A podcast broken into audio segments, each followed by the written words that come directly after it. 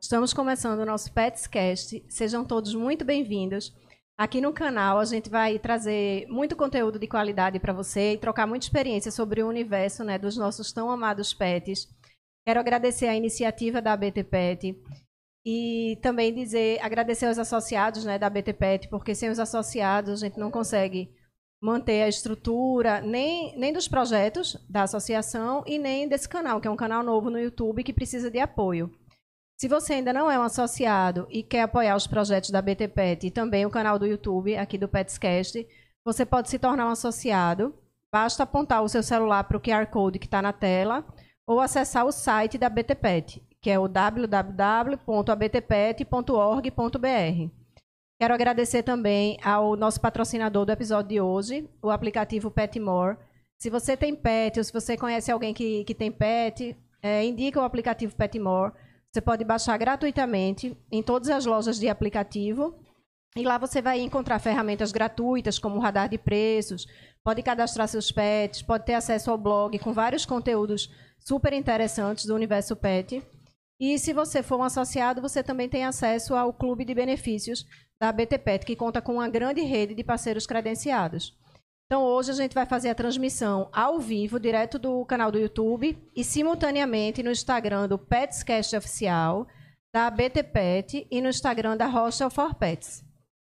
Se você é, não tem tempo de assistir aos episódios no YouTube, você pode acessar uma das plataformas de podcast. O Amazon Music, o Spotify, o Deezer, o Facebook Podcast e o Apple Podcast. E se você quiser deixar mensagem, comentário, participar com a gente hoje desse episódio, você pode deixar lá no chat, aqui no chat do, do YouTube, que é o chat que vai estar sendo monitorado, tá? Então eu vou apresentar os nossos convidados de hoje. Bruno, a gente hoje está com Bruno Dog Coach. Ah, excepcionalmente. excepcionalmente que é especialista em comportamento canino. E estamos também com ela, que é, é advogada de formação e é sócia proprietária do Hostel for Pets, que é uma hospedagem creche para cães. Então, que é a Jaqueline Neri. Jaque, boa noite. Boa Seja noite. muito bem-vinda. Bruno, bem-vindo. Obrigado, gente. Vamos conversar um pouquinho né, sobre esse universo de creche, hospedagem, que eu acho que muita gente tem muita dúvida, né? Gente, eu queria agradecer primeiro, é uma honra para mim, né, estar aqui participando, ser convidada e falar sobre uma coisa que eu acho extremamente transformadora hoje, tanto para tutor quanto para cachorros, né? Tipo, então isso para mim é super gratificante. É, então vamos, vamos começar a puxar aqui para a gente começar. Já que fala um pouquinho o, o que seria uma creche para cães. Pronto, eu acho perfeito iniciar com essa pergunta, porque muita gente ainda não sabe, né, o que é creche. E uma definição que eu posso te dar é que a creche ela é um instrumento né, para auxílio do tutor a atingir um bem-estar mais elevado para aquele cachorrinho. Então, não vai ser, né, já respondendo algumas perguntas aqui, não vai ser todo cachorro que vai necessitar de uma creche, mas para aquele que realmente tem uma necessidade mais específica, a creche serve como um grande instrumento. Tá, e, a, e qual seria a grande diferença de creche e hospedagem. Muita gente. A creche seria o daycare, né? Isso eu estou enganada. É, além da diferença básica, né? Ah. Que a creche, ela é, um, é para o cachorro passar o dia. A hospedagem é para o cachorro dormir. Então, a gente contabiliza como 24 horas, né? De, feito, feito hotel mesmo. Tá. Você faz Uma o diária, né? E o check-out. É, mas fora essa diferença, é que as duas vão ter necessidades completamente diferentes. Então, o foco das duas vai ser bem diferente. Eu vou te dar um exemplo. É, a creche, ela é muito mais focada na necessidade do cão, é, do que meu cachorro precisa, das necessidades que eu é, preciso suprir dele. E a hospedagem, ela é relacionada à necessidade do tutor dele ir viajar, é, dele ir fazer um passeio mais longo e às vezes não poder levar o cachorro junto, né? Tem gente que vai viajar de avião, não vai levar o cachorro no bagageiro e aí acaba optando por deixar na hospedagem. Então ela é voltada para a necessidade do tutor, mas o, a necessidade básica do cachorro também não pode ser excluída, né? Claro, a individualidade do cachorro não pode ser é, deixada de lado. Uhum. Ô Bruno, e quais são os elementos, é, a, qual é a estrutura que o tutor ele deve observar antes de, de optar né, pela, por uma creche? Eu acho que Jaque vai responder melhor, Melhor que eu. Eu posso acho que- comentar. Pronto? Eu então, Jaque. comentar depois as Então coisas a que ela bola vai tá com você, já, que aí Bruno Mas- complementa. É, pronto. É, as estruturas, no caso, né? O que é que eu posso falar de estrutural que envolve um daycare? É, primeiro, o, o mais básico de tudo são pátios. Que a gente, no hostel, a gente tem pátios bem divididos, né? É, com estruturas bem robustas. A gente conta hoje com três pátios externos e dois internos. Então é bem importante em caso de chuva, fora a área de avaliação comportamental também, que é algo que a gente vai falar mais pra frente. Sim. É, além disso, é muito, impor- muito importante estruturas. é, eu não vou dizer brinquedos, mas estruturas que os cachorros podem utilizar para que eles tenham liberdade de escolha. É, toquinha, são, são brinquedos que eles possam subir, elevações, é, diferentes texturas no ambiente. Lá a gente conta com grama, com brita, é, com cimento. Então, para aqueles cachorros que já não gostam de se melar tanto, eles têm a oportunidade de estar num local que eles também fiquem na superfície mais lisa. É, então, vão trazer uma série de sensações para aqueles cães. Eles têm que, obviamente, é, contar com diversas é, comedouros e bebedouros assim livres, né, para eles poderem beber água quando estiverem é, com sede. Então, realmente atender às necessidades básicas dos cães e também as individualidades de cada um. Sim. Porque, como a gente até estava conversando antes de, de entrar ao vivo, é, cada cachorro vai ter a sua particularidade. Então, eu não posso simplesmente jogar os cachorros num campo aberto, num campo gramado, e achar que todos vão se divertir da mesma forma. Sim, claro. Cada um tem uma Então- necessidade mesmo, né? É, então, questão estrutural, eu poderia dizer mais isso. Em relação aos monitores, todos eles contam com alguns elementos. Por exemplo, lá no rosto eles usam uma pochete que contém petisquinho, é, um brinquedo. Só um minuto que eu tô com a boca seca. Não, pode beber água, fica à vontade. É, algum brinquedo. É, eles também contêm guia, uma guia, mas que é super orientada, assim, como pode ser utilizada. Mas se tu quiser comentar alguma coisa mais, Bruno. Eu acho é, a creche ajuda bastante para a realidade que a gente tem dos cães hoje, estruturalmente falando, é, justamente em ofertar para os cães a possibilidade de interação com estímulos e texturas diferentes que muitas vezes eles não têm condições, ou melhor, os tutores não têm condição de ofertar para os cães no dia a dia. Principalmente a maioria dos, dos cães vivendo em apartamento, como é a realidade hoje, né? Exato. Né? Se a gente parar para analisar direitinho, é, por várias questões, e algumas delas a gente vai comentar aqui hoje, né, mas as pessoas buscam cães, majoritariamente cães de pequeno e médio porte, né, porque dá menos. É, é- é mais fácil de você conseguir lidar com esse cão, na maioria das vezes, né, em vários aspectos. É, esses cães conseguem transitar dentro de um apartamento de forma mais tranquila também. né? E até, normalmente, um cão, o nível energético de um cão está muito conectado com o porte dele. né? Não é uma constante, não. né? A gente tem cães pequenininhos que têm uma energia absurda. O caso do, do terrier brasileiro, do Fox Sim, Paulistinha. Perfeito. né? E a gente pega outros cães que têm mesmo porte, às vezes até uma estrutura física parecida, mas não tem. É, Fox Paulistinha não, não é 110, não é 220, ele é 440. né? É, é uma energia sem fim. Sim. Então, assim, pegar esses cães que moram em apartamentos e no dia a dia basicamente tem contato com piso frio, né, e colocar eles interagir com texturas diferentes, com a possibilidade de, de se sujar um Sim, pouco, com de se certeza. melar, né, que é uma coisa que o tutor, eh, do meu ponto de vista, erroneamente previne mais do que deveria. Evita muito, Isso né? É- eu entendo, assim, eu tenho um cachorro, gente, e sei que não é fácil, né? Tipo, tá chovendo. Cara, eu penso 10 vezes antes de sair com meus cães. 10 vezes. Mas se eu vejo que a chuva não vai parar, eu toco, eu digo, ah, vão sair. É. Vão, vão Aham. sair. Agora, quando eu for retornar, eu sei que vai ter lavagem, secagem, Capinha de Escovar. chuva não rola, não? né? É, é, a, a capinha ajuda, ajuda. Principalmente quando é um, um, um cão que não é tão peludo. É porque você sai com ele pra rua e a rua já, já vira meio melequeira. É, já vira A lama. pata A vai. pata é. vai jogando a laminha pra trás, que vai pegando em barriga, vai pegando em tudo. né? Então, assim, dá trabalho, eu sei que dá trabalho. É, mas é um dá trabalho que também traz uma série de benefícios pro cão. Perfeito. Então é, é bacana que a gente pense nisso. E se você não pode ofertar isso com tanta frequência, os daycares conseguem. Perfeito. Então, você pode mandar pro daycare e dizer assim, ó, me entregue limpo. Por Tá? favor, devolva me entregue limpo. limpo. Mas é um dia, dois dias na semana que teu cão interage de forma mais livre, de forma Perfeito. mais natural.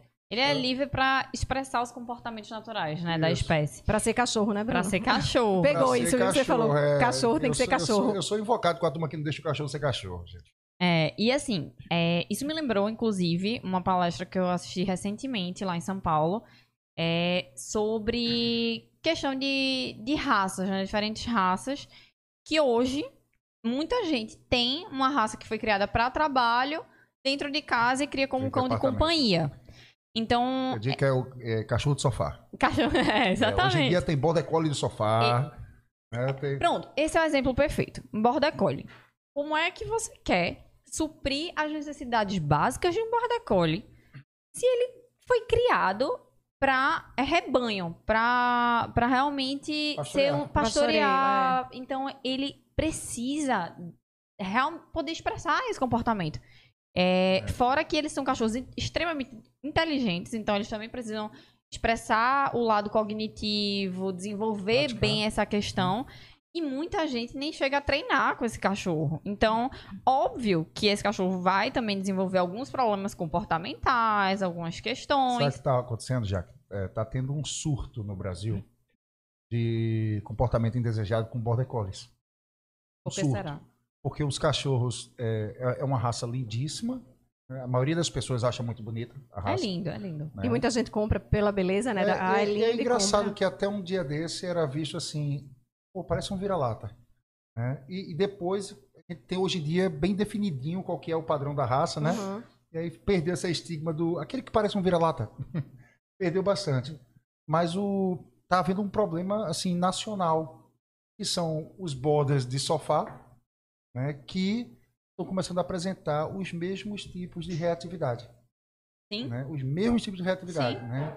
Aí você tem borders que eh, não interagem bem com outros cães, Perfeito. né, é que- o que mais tem, eh, na que, realidade. que mordisca em pinça com Que frequência pastoreia. que pastoreia Em grupo e agarra nas patas traseiras dos cães, né, bicando. É, Você tem borders, é, principalmente nos últimos dois anos, devido à, à pandemia. Você tem borders muito mal socializados na época certa. E aí o que, que acontece? Você tem borders que são reativos a crianças. É, passa um menino correndo, cara, segura o cachorro. Porque não foi socializado quando Porque não deveria. foi socializado Foi tardiamente. trabalho. Ele, ele Uhum. viu ali uma ovelhinha correndo. Perfeito. E assim, é, até trazendo isso um pouco pra creche, é, é uma alternativa boa? É. Porque a creche vai conseguir desenvolver a questão cognitiva muito bem com esse Border Collie, né? A gente tem diversas atividades lá que estimulam esse, esse âmbito também. Abre parênteses. Porém... Oi. uma creche decente. Tá? É bom Uma falar sobre isso. Vamos, é, vamos falar sobre Tá? A isso. gente, a gente vai começar a pontuar o que é, que é uma creche decente, mas assim, você acha que creche é creche? Imagina assim, imagina a creche como se fosse o colégio do teu filho. Colégio é Aí, tudo filhão. colégio, mas o colégio que tu quer pro teu filho não é qualquer colégio. É, tem aspectos que devem ser observados antes do, de escolher a creche, né? Isso é muito Perfeito. importante. Se quis, vocês quiserem quer entrar nesse assunto já, já Deixa eu que só é, quer fechar assim, meu, Tá. meu pensamento em relação a isso. É, a creche, ela pode ser uma alternativa para esse border collie. Como eu falei, a- a creche é, uma, é realmente um instrumento. Porém, existem, como o Bruno falou, diversos border collies que não vão se adequar por problemas comportamentais Sim. de sociabilidade com outros cães, por exemplo. Então, é, lá na creche a gente já teve que afastar alguns por esse comportamento de pastoreio com outros cães, que não é ideal nesse ambiente de creche. E aí, o que é que a gente pode ir? Para outras alternativas. Existem esportes caninos diversos, Sim. como agility, por exemplo, que é um esporte que é muito associado à border collie, É. é, que justamente vai trabalhar essas necessidades no cão. E isso também vai ajudar a levar o bem-estar dele para um cachorro que tá muito em apartamento agora. Então, que não adianta o tutor achar que, ah, vou dar uma corridinha com ele E tá né? tudo certo. tá tudo bem. Ele, ele corre 4 km comigo todos os dias. E, tipo, É, é, isso. Eu conheço borders e australians que tiveram que treinar pastoreio. Sim. Tiveram que Existe praticar, esse esporte é, também, Tiveram que né? praticar pastoreio, né, semanalmente, duas vezes, três vezes na semana, para baixar esse drive dele. dele. Oh, coisa gostosa, pastoreei ali uma horinha, ó. E aí ele dá uma relaxada. Uhum. Porque é algo. É, é- é lembrar que o cão foi é, selecionado para isso. Foi, Sim. foi selecionado para isso. Então não tem como lutar muito contra isso. Contra a natureza dele, né? É, acho que até comentei no episódio desse que um eu encontrei aqui na, na, na Beira Rio, aqui em Recife, uma moça passeando com Ah, um border de 4 para 5 meses, e ele dava cada puxada na guia, tam, pra rua, querendo pastorear os carros, querendo ir atrás dos carros. E, minha senhora de Deus, encoste aqui na calçada, encoste aqui na- na- na- no muro, pelo amor de Deus. Tá? Porque, e, e assim, com 4 para 5 meses. Imagina, se você não trabalha isso junto com os outros tipos de gasto de energia, Uhum. né, que vai ter, eu falei pra ela, ó, você tá, tá com o celular aí? Abre aí, abre o Instagram, aqui, ó, vai no meu... depois a gente conversa, me, me adiciona, depois a gente conversa, que a senhora vai precisar de orientação. Cinco meses, tá assim? Então tem uma série de, de atividades que a creche vai, vai suprir, né, demandas, na verdade, Sim. energéticas, interacionais, etc., que a creche vai, su- vai suprir. É, e tem umas que são que as pessoas acham que a, que a creche vai suprir, que eu discordo. Né? Que a, a mais famosa delas é socializar. Né? Ah, meu cão tem que ir pra Entramos creche para socializar. Eu digo, ó, ó, ó, ó. tss, tss, Mas eu o acho que o que tem na cabeça do tutor é isso. Sim. Na maioria dos casos, né? Sem generalizar. Meu cão tem que ir pra. Não, meu... seu cão tá frequentando uma creche, tá? Ele... Eu coloquei pra ele socializar.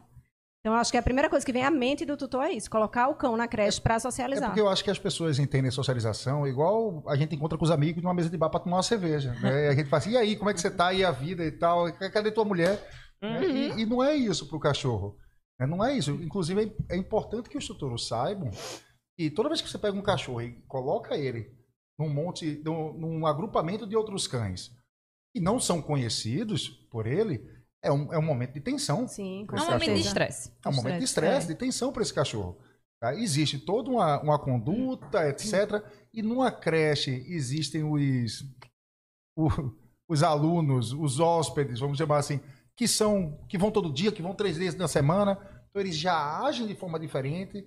Já existe uma certa interação de matilha ali Já dentro. tem, na realidade, os que já estão adaptados Sim. àquele ambiente, Sim. né? E os que estão entrando ali, né? Exato. Chegando de mansinho. E é muito legal a gente entrar nesse assunto, porque eu, eu sou da parte comercial, né? Eu atendo Aham. os clientes novos.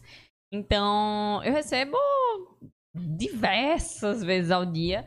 É, eu preciso colocar meu cachorro na creche para socializar com outros cães. E aí, é, é algo muito relativo, né? É, eu falo, não é. A creche ela não é local para socializar um cão que não é socializado. Sim. Ela não vai resolver essa questão comportamental Sim, essa- uhum. né? É, ela pode ajudar, sim, a esse cachorro se adaptar melhor a outros cães, a conseguir realmente aumentar o, o- o repertório, né, comportamental.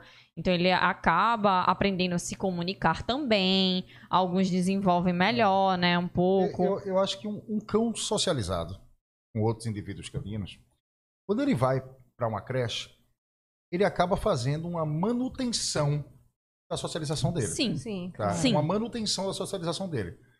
Até porque, óbvio que as pessoas têm todo o direito do mundo de discordar de mim, tá? Uhum, Adestradores, tudo.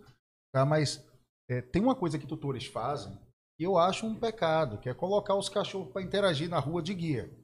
Né? Uhum. Eu venho passeando com o meu cachorro assim, aí vem Jaqueline com o dela. E coloca de frente, né? assim, Pra um encontro de frente, né? "Ô, Um Golden é manso. É manso, né? Porque Golden é manso É. né? Então, vamos lá. Ah, o meu, o meu qualquer espelho é meio chato, mas é, é macho ou é fêmea? Ah, é macho? Vamos ver se eles interagem. Ó, se deram bem. Né? E, cara, cachorro para interagir, cachorro tem que estar solto. Cachorro tem que estar solto. Não- não- essa, essa interação de guia. Já, dá- Já dá- é uma tensão muito é grande, né, tensão, para ambos. certo? É impressionante. Fora que encontro- muitas vezes eles se encontram de frente. né? Exatamente. E é impressionante a mudança de comportamento que tem um cão quando tá, você tá na guia e ele encontra com outro, como você falou, de frente. E quando, e quando você tira a guia. Parece outro Ah, cachorro. Não, né? Porque é eu acho que ele se sente. Eu acho que ele tem que partir pra cima porque ele tá preso ali. Não sei hoje, qual é a. Hoje eu tava fazendo um trabalho com um cão. Eu tava na rua. Tava, pode vir uma moto. Ele quer partir para cima. Eu tava com a guia de 10 metros. Aí, quando ele viu a moto, olhou pra mim, recorda. Vai. Cara, ele fez assim, não teve tensão pra trás, né? Sim. Ele, em vez de partir pra cima da moto, ele virou pra mim assim. Como se dissesse, não entendi o que, é que está acontecendo. dizer, meu irmão, me segura, senão eu vou brigar, bicho. Né? Assim, é, o comportamento é bem diferente. Além disso, de existir uma tensão, porque a guia é interpretada como extensão do nosso corpo. Sim. né? É um controle que nós temos sobre ele. Você né? tá E ele- segurando, ele- né? É, é como se fosse nossa mão ali, ó, segurando ele. É, e qualquer puxada para trás, né, geralmente os cachorros, hoje em dia, mais do que nunca, estão utilizando o peitoral com a presilha aqui, nas costas. Então, a puxada para trás, a partir desse ponto aqui, ela não gera contenção, ela gera tração. Sim. O cachorro tende a. É, é assim, eu sou deslocado para trás, eu, ando para frente Isso. né, gera tração. Então, é, você vai colocar dois cachorros para interagir, uma coisa é apresentá-los de guia, é perfeito. Apresentar cães na guia é perfeito. Mas sem colocar eles para interagir.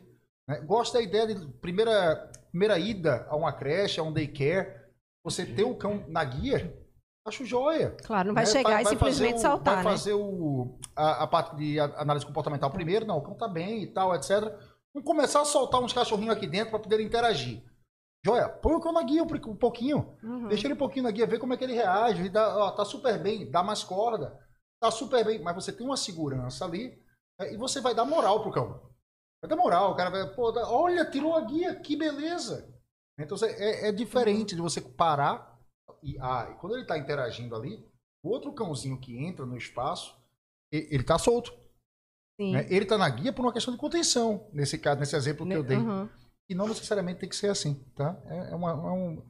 O pessoal lá no Rosto pro Pets, por, por sinal, faz diferente. Não, É, a Né? gente faz com ele solto. Faz com ele solto, né? O que? A, a adaptação? A apresentação? É, é um, por, um cão por Teste de vez. comportamento. É um- Na verdade, eu faço uma análise prévia com o cachorro antes, né? Na hora que ele entra Aham. na área de avaliação, eu conheço o cachorro, converso um pouco com o tutor. É, se esse cachorro, por exemplo, não deixar que eu manuseie, que eu me aproxime, é, na verdade, se ele apresentar uma reatividade um pouco mais alta, eu já não avanço com ele. Eu paro por ali. Uhum. Então, o cachorro, na verdade, ele me, de- me demonstra em que é, patamar eu posso chegar. Sim. Então, eu sempre inicio com os cães anfitriões e que a gente já seleciona para apresentação de avaliação. Então, são cães que eu sei que eles não vão mal cheirar. Eles vão cheirar e vão sair, não vão ser cães invasivos. É, o que me dá muita segurança para eu observar o comportamento do outro. Sim. Hoje, hoje, inclusive, eu fiz a avaliação de uma Shih Tzu, que a mãe dela me relatou que ela era ultra tímida com outros cães e que ela teve experiências terríveis conhecendo alguns cachorros. É, já tinha. é, um Spitz já tinha mordido ela, enfim. E aí, quando eu coloquei o primeiro cão, que nem. Nem cheirou ela, nem foi cheirar. Ela ficou, gente, que é isso? A, a cachorra simplesmente não entendeu. Assim, o cachorro não vi cheirar ela. Ela ficou super curiosa.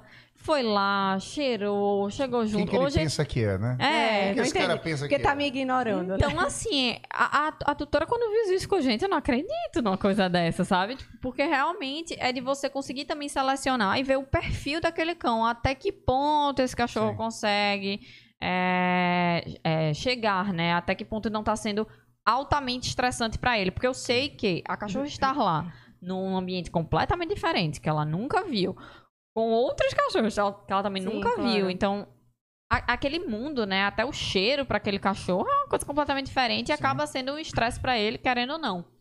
Mas é por um período curto de tempo.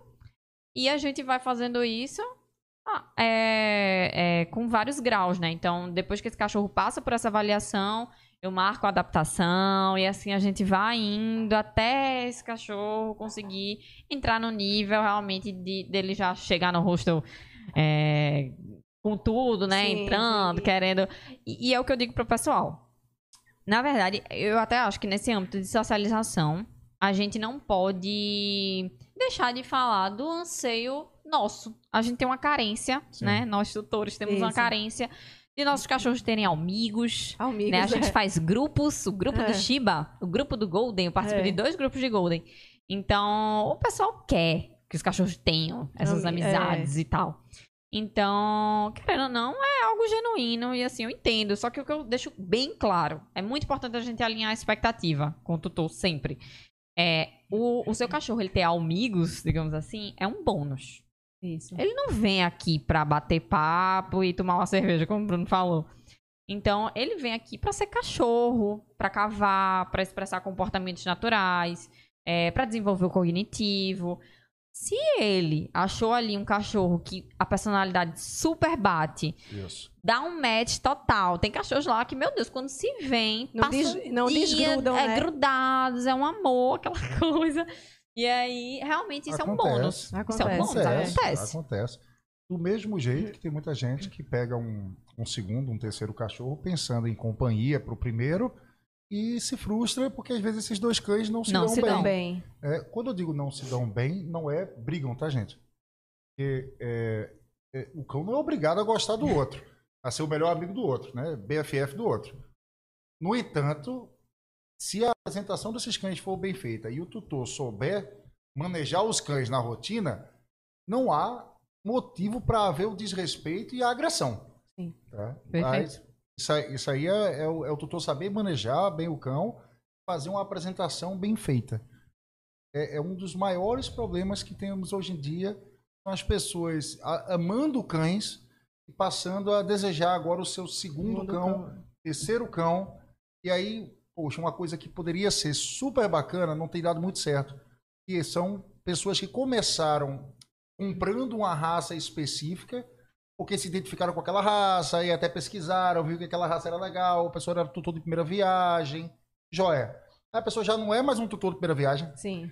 né? Fala assim, cara, já entendo de cão agora direitinho e tal. Sabe o que eu tenho vontade de fazer? Tô louco pra adotar um cãozinho de uma ONG. Eu vou fazer isso. Tá? E não tô falando mal de adoção, não, tá? Pelo contrário. Pelo amor de Deus, Pelo né? Pelo contrário. É... Mas o que acontece? Você pega o cachorro lá da ONG, ó, filhote, adulto, macho, fêmea, não interessa. Se você não faz um passo a passo para apresentar esses dois cães, a chance de, de confusão é grande. E, a chan... e quando é um filhote, ainda há uma chance de confusão mais tarde. Um Sim. pouco mais tarde, não inicialmente. Às vezes até inicialmente, porque filhote é um, é um pé no saco, né? Um cachorro adulto, né? A, a gente adora filhote, mas É, mas o É. adulto. cachorro adulto, ele é indignado. com Ele já, o Sim, quer ficar, ele sim, já quer ficar no cantinho É. dele, já é mais reservado, É, né? Ele é, ele é indignado. Golden Retrievers são bons com filhotes, de forma geral, eles são bons com filhotes. É o que tolera.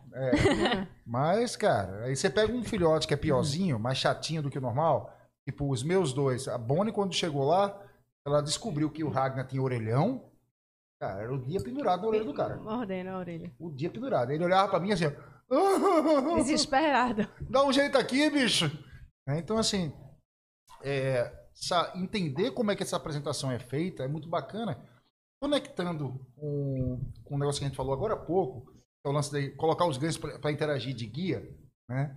Cara, se você estimula seu cachorro a interagir na guia ali com todo cachorro que você vê na rua, vai cruzando. Oh, o cachorro ali é manso. Olha, Aninha, lá vem Aninha, lá vem Lulu, lá vem Melzinha, lá vem, lá vem, lá, lá vem. O cachorro passa a entender que todo cachorro que ele vê na rua, ele precisa, ele deve ir lá. Cumprimentar, brincar, etc. Isso tem uma série de problemáticas. Primeiro que ele vê outro cachorro e não se contém.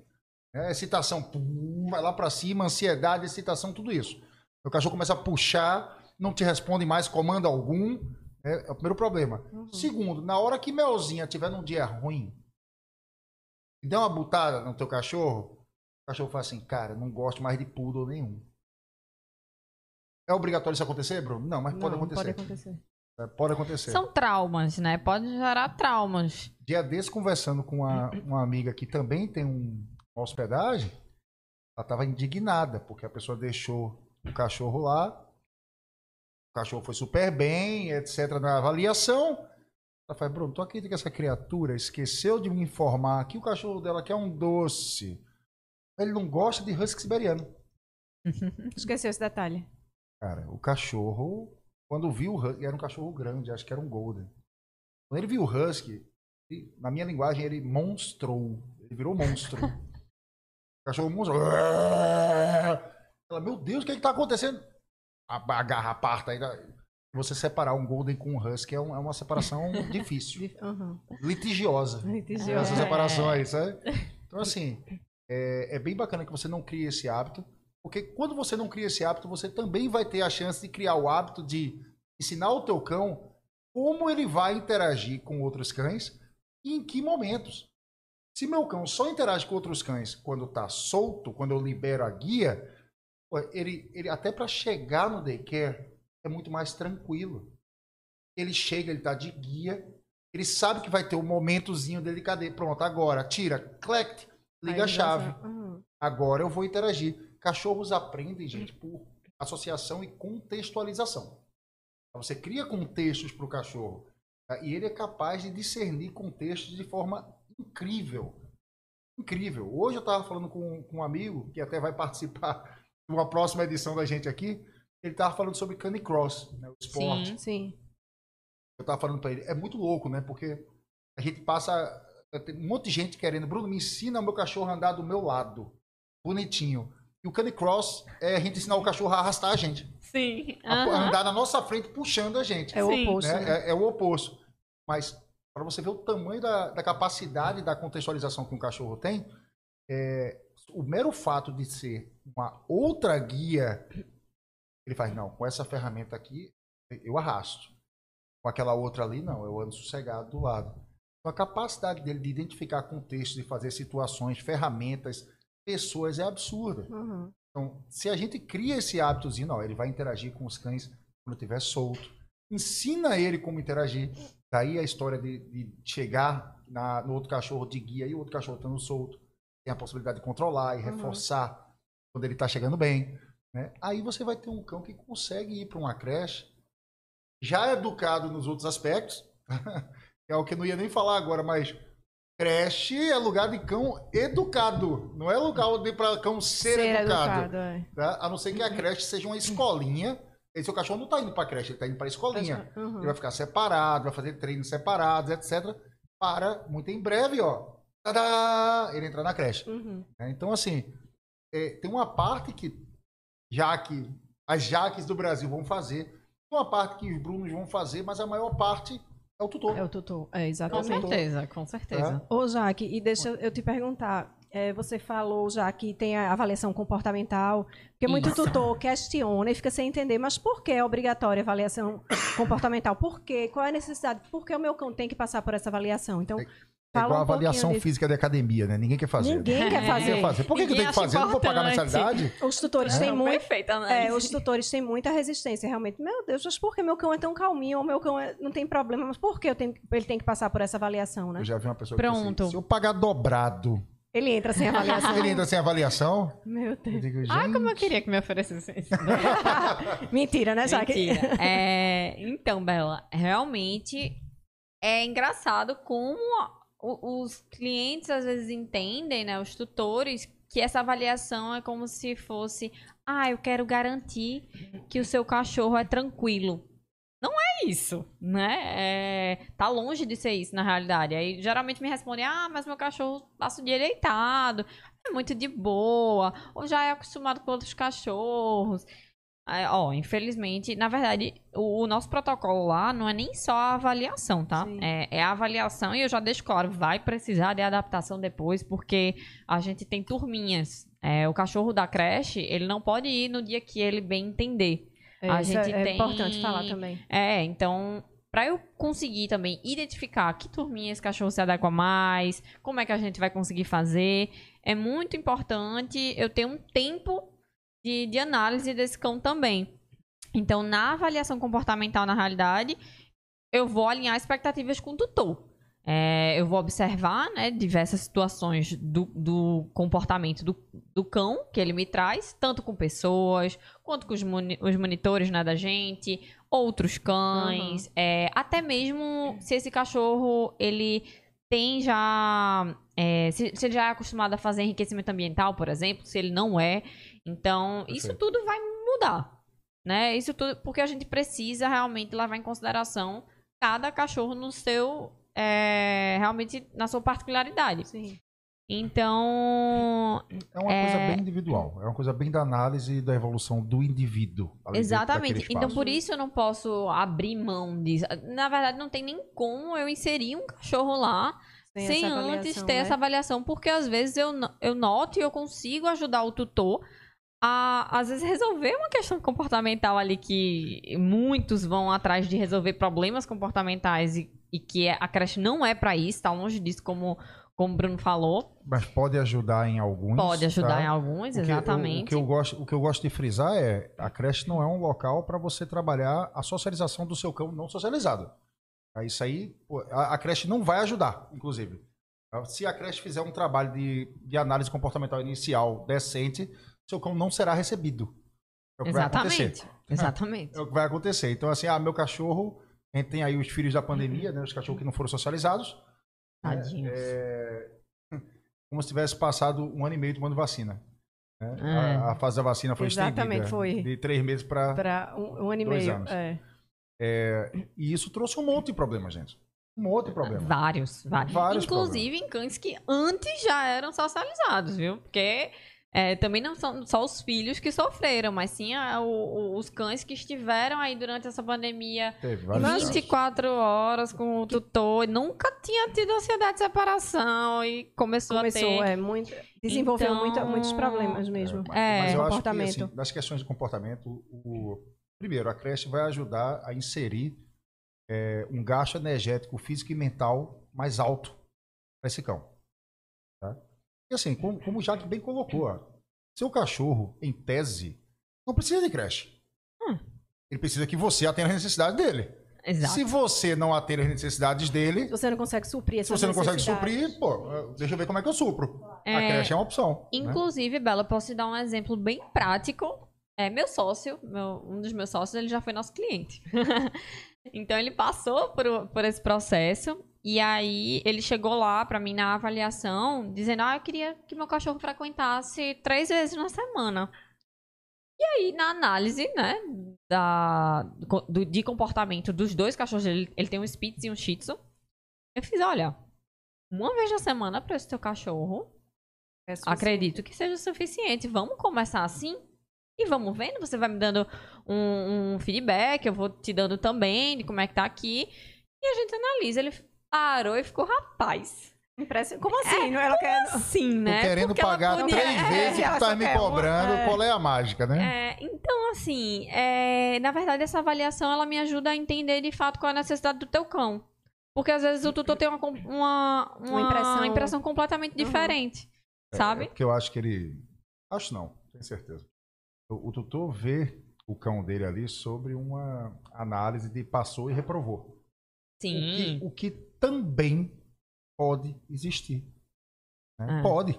Fazer o quê? Seu cão não está pronto para isso. Não tá apto, né? né? É, se tivesse um, um, um funcionário da prefeitura capacitado para isso, fazendo isso na porta de cada parcão, eu, eu, eu mudaria meu, meu discurso. Hein? Parcão É legal. leve, né?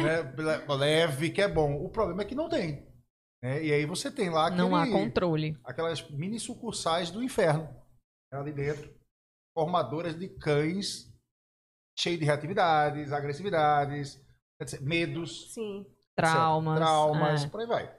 tá? exatamente. Mas é, é antes de ser algo passou, reprovou, né? Antes de ser um vestibular, é assim, poxa, vamos analisar teu cachorro, desde que ele esteja apto, a gente vai ajudar esse cachorro a viver melhor. Uhum. Se ele não tiver apto, aí deixa eu te falar, você precisa de ajuda antes para a gente conseguir te ajudar. Exatamente. Nada é impo- não é que É. seja impossível, Perfeito. né? A gente nunca, nunca, nunca é, deixa de receber um cachorro lá, né? Reprova, digamos assim, é, sem te, te explicar bem o porquê disso e sem te dar outras alternativas. Isso porque é super importante. é, né? eu analiso justamente qual é a tua queixa. O que, que tá te trazendo aqui, sabe? É, E aí, se for gasto energético, a gente vê. Eu, eu pergunto, e aí, como é que tá a rotina? Tá passeando com o teu cachorro?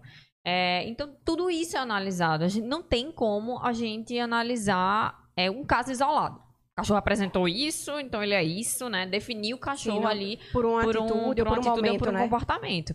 Então a gente precisa entender qual é o contexto, né? Às vezes algum cachorro lá na creche eu noto que ele tá diferente, ele tá mais estressado. sempre eu, eu vou lá, falo com o tutor, "Ó, mudou alguma coisa na rotina? Esse cachorro, né? E esses dias isso aconteceu com o Bulldog lá. Eu perguntei, quando eu fui perguntar, a tutora me contou que ele foi tomar um banho no pet shop. Cortaram todas as unhas dele na carne. Bichinho. Ficou carne viva as patinhas dele. Nossa. E ele tava com as patinhas extremamente dolorosas. Então, assim, e não tava deixando ninguém pegar, Pegar. na patinha. Então, é, é algo. nem ter que... mandado, É. É, exatamente. Eu acho que isso é até outro, outro aspecto que a gente vai conversar. Quando não. Quando o tutor deve observar. O que o tutor deve observar para não enviar o, o cão naquele dia, um cão que já frequenta a creche. Perfeito, perfeito. Meu cachorro está apresentando isso, ou está apresentando aquilo. Por que eu não devo levá-lo à creche, né? Perfeito. É, a gente tem que iniciar sempre com, com a saúde, né, do cachorro. Então, se, se esse cachorro, nas necessidades fisiológicas dele, ele não tá bem, esse cachorro tá vomitando, esse cachorro é, tá, tá com fezes muito moles, diarreia. Não, ele precisa de repouso e tratamento. Sim. Tem não apetite, tá apático. É, então, ah, não, não, velho, ele tá apático, vou levar ele pra creche que ele vai ficar mais Vai feliz. melhorar, vai ficar mais. é. Sabe? Não. Então, às vezes, isso é um indício justamente de alguma outra doença. É, Doug, eu, eu comentei com vocês um pouco antes que ele teve babésia e eu, eu tava notando que ele não queria passear. Esse cachorro é louco pro passeio. Então, Ele fica, tava apático, né? Porque tava é uma das super reações. apático. Não, e, e nada mais além, além disso, sabe? Ele Uhum. tava muito apático.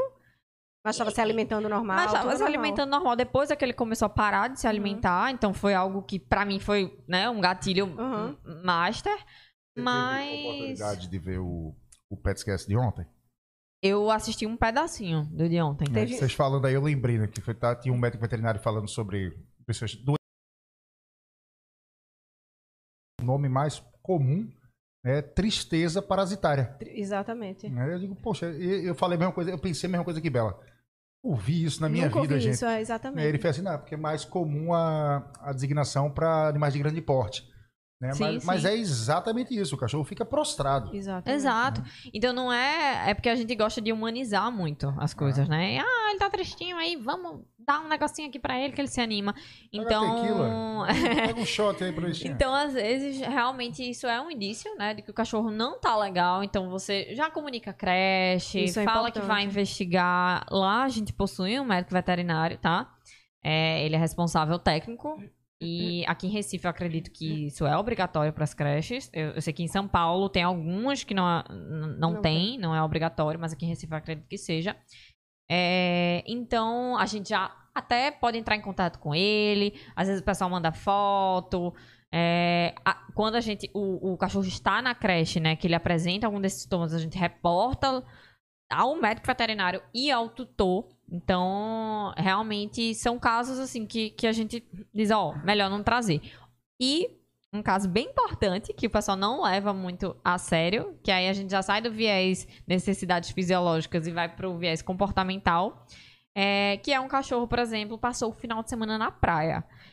Correu, ficou exausto, não sei o quê. Pronto, na segunda-feira vou levar ele pra creche. O cachorro Não vai. precisando de repouso. Ele Uhum. precisa de repouso. O repouso é extremamente importante, Uhum. inclusive na creche. Então, muita gente. É engraçado, eu já recebi isso de alguns tutores. Muita gente, quando recebe uma foto do cachorro dormindo na creche, diz: Eu não pago a creche pra isso. Meu Deus. Eu pago a creche pro meu cachorro brincar. Brincar. É, às vezes tirando onda, óbvio, mas às vezes confunde de verdade. Então, é, o repouso na creche, ele, ele até é um indicador de bem-estar do seu Bem-estar. cachorro. Sim, claro. Se ele consegue relaxar na creche, tá perfeito. perfeito, ele é. tá se sentindo bem, ele a tá, maioria né? dos cães leva um tempo até conseguir. Até conseguir. Uhum. Não é uma coisa assim, meu cachorro foi, gostou tanto que chegou e dormiu no primeiro dia, cara. Isso não é normal. Isso não. Normal, né? Não é Isso é, normal. isso é indicador de adaptação também. Pra gente dizer que um cachorro tá Uhum. adaptado, ele precisa beber água tranquilo, precisa Comer. comer, tranquilo, precisa descansar. Então, Porque s- eu acho que caso ele não consiga fazer isso, eu acho que ele tá com. é, são sinais indicativos de uma tensão, uma possível tensão, né? Ou não? Sim. Sim. tensão, é, insegurança. Insegurança, sim. É, exatamente. é isso. Medo, é. É, tipo, no começo, quando você- a gente tira o cachorro de, de casa, no comecinho da vida dele, ele filhote, nos primeiros passeios, os tutores ficam todos Poxa, mas meu cachorro não faz xixi e cocô na rua. Falta de segurança. Falta- aham. né? Eu digo, ó, mantenha a mesma rota, procura rotas tranquilas, vai passear, não vai passear num momento mais tranquilo.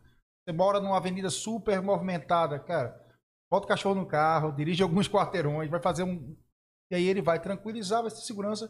A alimentação é a mesma coisa.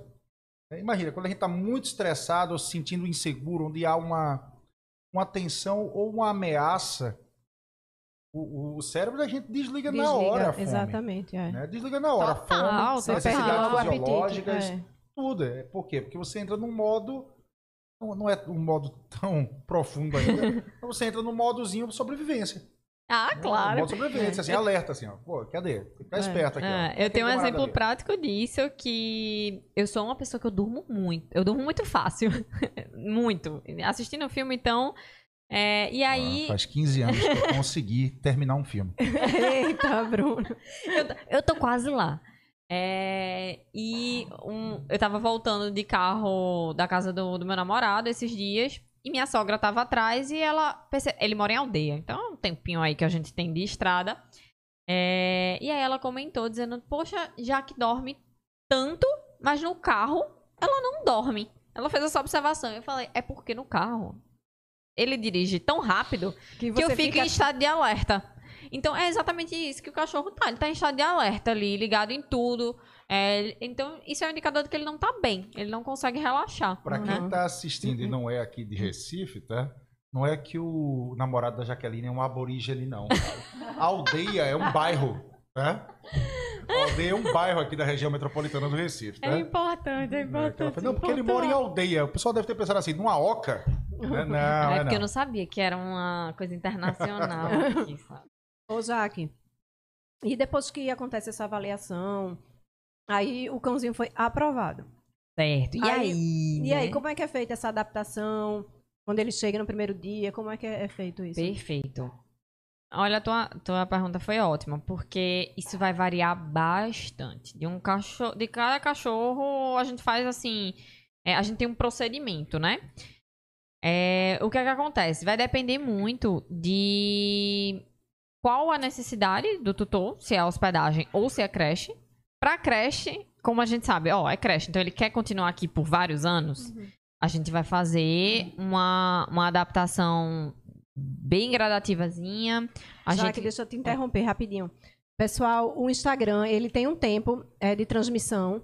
Então, o link vai... A transmissão vai ser encerrada agora no Instagram. E aí, eu espero vocês aqui no canal do YouTube. A participação de vocês é muito importante. Eu acho que esse assunto também é muito importante, né? Porque muito tutor tem muita dúvida sobre creche e hospedagem.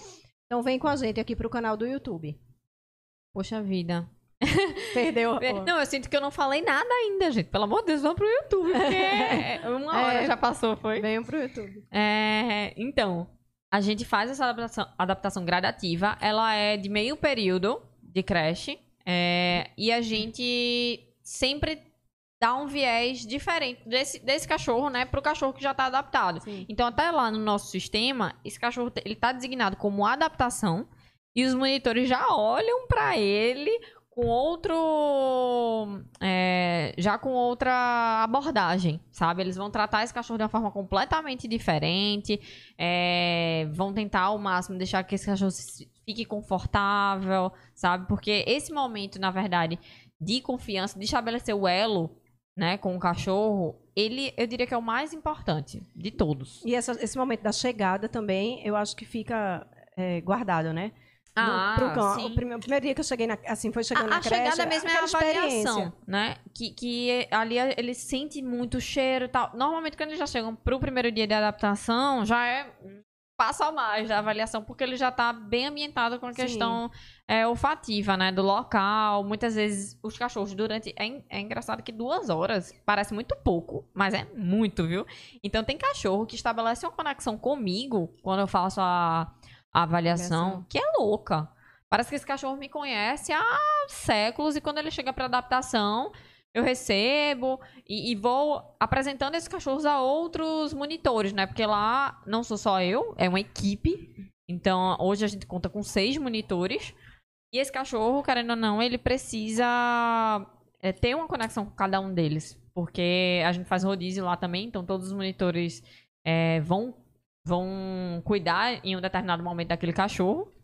É, e aí a gente faz essa. É, óbvio, quem vai dizer o tempo é o cachorro. Ele que vai dizer esse tempo pra mim. Então eu não, não digo, ó, tutor, tá aqui, vão ser 10 aulas de adaptação, digamos assim. É muito Não. individual do cão, É né? Quem vai me dizer é o cachorro. Então, Uhum. a gente vai marcando, vai agendando. Eu vou vendo os melhores dias, os dias mais tranquilos, tudo. E aí, esse cachorro, todo final de adaptação, ele recebe um textinho comentando como é que foi, em que momentos ele interagiu, em que momentos ele não interagiu, é, o que é que a gente pode fazer em conjunto para melhorar, né? Ou se não, ou se tá evoluindo bem, ou se em algum momento parou de evoluir, né? Porque existe também um patamar ali que o cachorro chegou e todo dia ele tá mostrando um certo desconforto, é, tá ali, enfim, não tá avançando. Então a gente também decide um momento que seria legal passar para Bruno, né? Um Sim. adestrador. É um momento que eu posso indicar, vendo alguma, alguma coisa pontual. É, então vai, vai variar bastante, sabe? É para hospedagem é outro caso, porque se Sim. a pessoa ela tem uma data marcada, é algo que eu sempre falo, eu não posso prometer que vai dar para hospedar teu cachorro. A hospedagem também exige avaliação. Sim, é o mesmo protocolo. Mesmo protocolo. Só que o que é que vai mudar é justamente a questão da adaptação. Se essa pessoa. Pronto, por isso que eu, que eu falo sempre, gente, pelo amor de Deus, se antecipem. Se antecipem. Tá chegando final de ano. Eita, amanhã é ano novo. Posso deixar meu cachorro aí? Ele não, nunca viu a tua cara, mas eu quero deixar. Mas já que isso acontece tanto no grupo, pelo amor de Deus, amanhã eu vou. Esse final de semana, hoje é sexta. Amanhã eu vou viajar, preciso deixar. Alguém tem uma creche pra indicar? É Minha porque o gente. brasileiro é, ele é especialista em deixar tudo para Para a última hora. hora, É. é. Especialista. Mas, mas assim, é, é algo que eu falo, poxa, infelizmente não tem nem como eu te ajudar. Porque a- a- as creches que eu indico são creches responsáveis e que vão exigir um protocolo de entrada. Uhum. Então, infelizmente, eu não posso nem. O que eu indico, às vezes, é um dog hero, que é domiciliar, ele faz um pré-encontro, ele só recebe o teu cachorro. Então é algo mais tranquilo. Mas hospedagens que recebem mais de, de um cachorro, que os cachorros dormem é, juntos, eu realmente não, não indico pro outro dia. Eu digo, ó, Uhum. ninguém vai aceitar. É, realmente, quem, quem é de confiança não aceitaria dessa forma. Então, o que é que eu faço? Eu, eu analiso o comportamento daquele cachorro na avaliação. Então, eu já tenho uma breve ideia se vai demorar muito para fazer uma adaptação desse cachorro ou se não. É algo assim, três dias dá para esse Dá cachorro adaptar, adaptado. é ficar é, bem mais tranquilo, sabe? Então, a depender da data da pessoa, eu digo, ó, a gente vai precisar ir de um mês ou mais, é, ou uma semana já dá. Então, a gente Uhum. vai testando e também a gente faz uma noite teste. Pra hospedagem, a gente faz uma noite teste. Pra ver como ele vai reagir e É. vai se comportar. Como é que ele fica à noite. Uma coisa que é bem importante pontuar aí, essa, essa adaptação, ela pode ser bem menor, período, né, o tempo, bem menor. Assim como qualquer coisa que a gente vai promover para os nossos cães, se a gente fizer uma preparação no nosso cãozinho, na educação dele, que viabilize esse tipo de coisas que você pensa assim, o que, é que pode acontecer na vida do meu cão? né? Ou o que vai acontecer na vida do meu cão? Perfeito. Ah, meu cão vai, pelo menos uma vez por mês, ele vai ao pet shop. Quando chega no pet shop, ele vai tomar banho, ele vai ser tosado, ele vai ter secador, vai ter unhas. cortador de unhas, etc. Você pode, aliás, vou mudar o verbo. Você deve, Deve. preparar o teu cão tá, para progressivamente chegar a este ponto sem estresse, super tranquilo, ao ponto de que qualquer pessoa vai pegar ele para poder cortar as unhas dele e ele não vai estressar. Qualquer pessoa vai pegar ele, vai dar um banho nele e ele não vai estressar. Tá? Existem formas de a gente criar o nosso cão pensando em, ah, poxa, eu moro no campo. tá? Aqui próximo, as hospedagens são todas de canil, né? Onde vai para baia, o cachorro vai para baia. tá? Eu tenho um cachorro pet que eu trato como filho, meu cachorro dorme debaixo da minha cama, etc. Cara, como é que você vai deixar o cachorro num num lugar se ele não foi preparado para dormir em baia? Exatamente. Um local totalmente estranho pra ele, que ele Cê- não cara, conhece, cê- que ele Você vai criar um. Primeiro, se esse local for decente, ele vai dizer assim: não recebo. Tá? Se ele disser recebo, você vai receber um cachorro no dia, no dia seguinte, dois dias depois, não sei, um problema. Cachorro extremamente estressado. Não vai ter possivelmente dormido com nada, né? trauma, tá? Então, assim, Às vezes tenta escapar, então até pode machucar, machucar, a patinha. perde unha às vezes. Perde unha. né? Então, assim, tudo que você pensar, assim, poxa, o que que eu... Não interessa, inclusive, se você já tem um cão ou se você está pensando em ter um cãozinho. Tá? Logicamente, é muito mais fácil fazer tudo isso com um filhote. Filhote é uma página em branco, gente. Folhinha em branco, assim, a gente preenche como a gente quer. Mais É uma- fácil desenhar, é né? mais fácil desenhar nela. Mas o cachorro adulto, com um pouquinho mais de paciência, faz. Você faz tudo.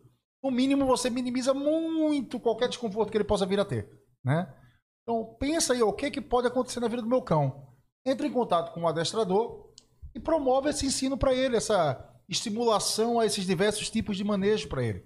tá? E aí, pô, no dia que você precisar levar para um- um- uma hospedagem, você vai levar para uma hospedagem que seja mais alinhada com o modelo de vida do cachorro.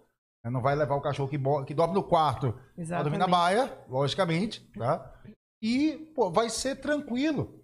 É uma apresentação positiva com os monitores, com o espaço, tá? e pronto, acabou-se. Vai, é, vai ser super tranquilo.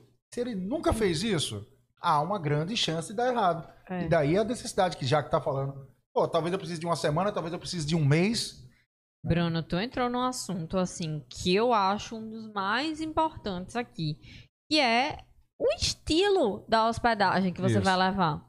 Então, nossa, existem números. É, existem o, o nosso hostel. O que, é que a gente faz hoje, tá? A gente, o plantonista, ele dorme com o cão. Então, tem uma pessoinha com o, o colchão que fica lá com um grupinho de cachorros é, e dorme com eles. Então, no- normalmente o plantonista não dorme, tá? É, já- eu É, imagino. é, Deita com eles, né? é, deita com eles. Então tem cachorro que precisa desse apoio emocional, né? Tem cachorro Sim. que dorme com a gente. Então, a, a grande maioria, na realidade.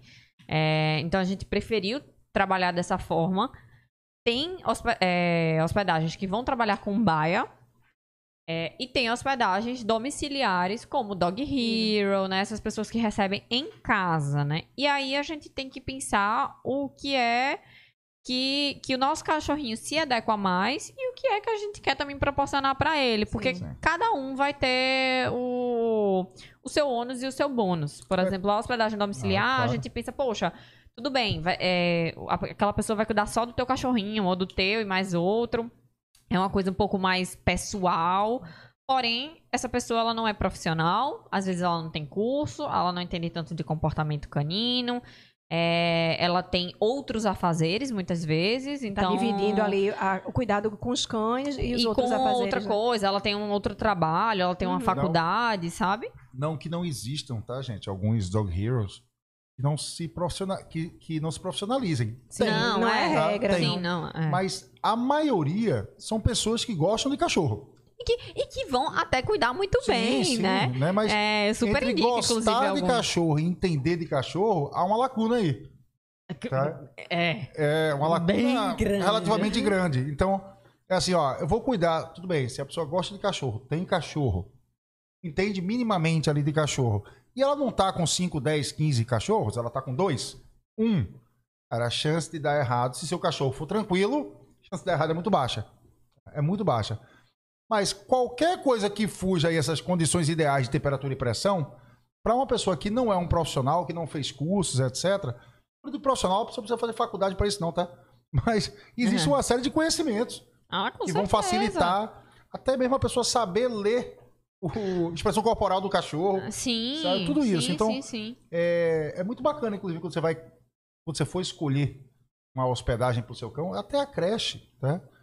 Conversa com o pessoal um pouquinho sobre qual é a qualificação deles, com Perfeito. formação, muito qualificação, tá? É. Pode ser que a pessoa te conte a maior mentira, mas geralmente a gente, a gente identifica quando a pessoa tá A enrolando a gente gente. pega no É. pulo, né? É, é. É verdade.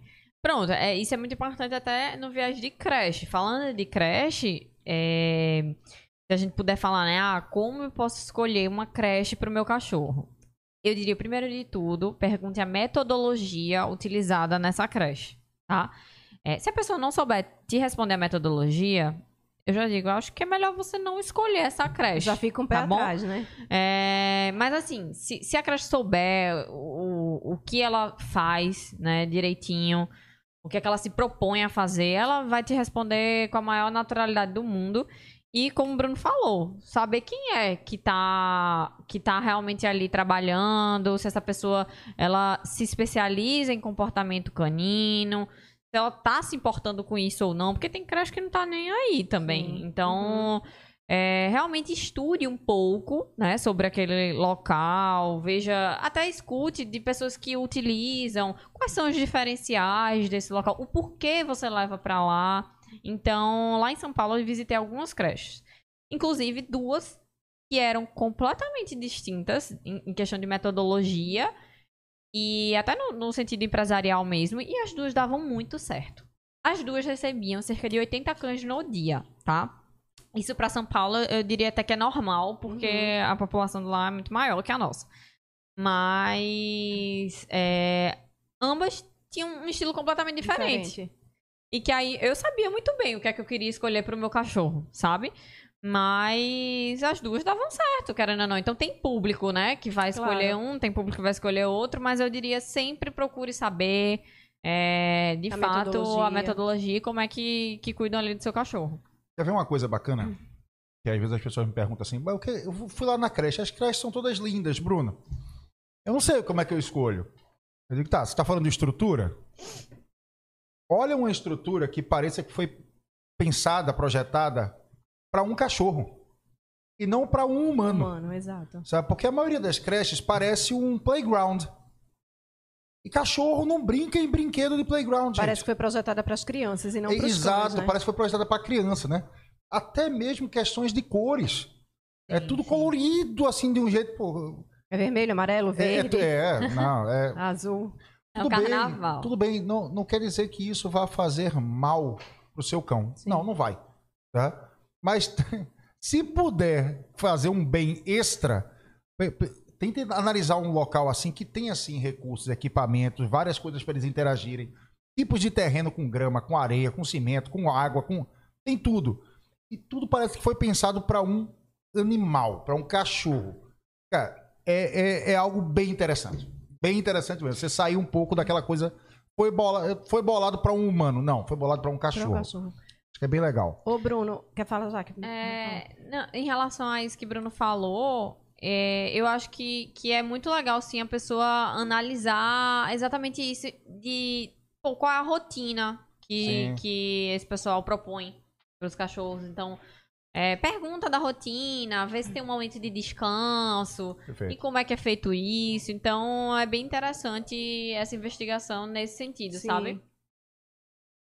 Ô, ô, Bruno, você falou é, da questão de filhote, um pouquinho mais atrás você falou dessa questão de filhote. E aí, qual é, qual é a tua opinião em relação a filhotes que fre, frequentarem creche? Eu não sou muito a favor, não. É... Por quê? Eu sou o chato da história, né? Tudo aqui, eu... não, rapaz, não gosto disso. Tá Fecha a creche. sucursal do logo. inferno. Qual que é a história com, com filhotes? Eu falei agora há pouco, há algum tempo atrás aqui, que a creche, o daycare, é um local, no meu ponto de vista, de um cão educado. E não um cão que Taraceiro. precisa ser educado. E um filhote, invariavelmente, por mais educado que seu filhote seja, ele é um cão em processo de, educação. Uhum. tá? Em processo de formação, construindo. Imagina um filhote, ou ele é um bebê, fazendo relação com o humano, ou ele é um bebê, ou ele é um adolescente. tá? Ou seja, não é um adulto ainda formado, que sabe o que quer, sabe interagir com outros indivíduos, diversos ambientes. Não é. Então, enquanto tá esse processo. Cara, teu cachorro tem a vida inteira para ir pra creche. Inteira. A gente tá falando de um período ali que vai variar entre 12 e 18 meses.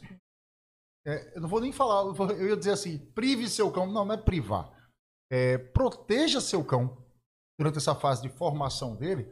Você vai ter mais 12 a 15 anos de vida com esse cão. É muito importante que ele seja o mais equilibrado possível. tá?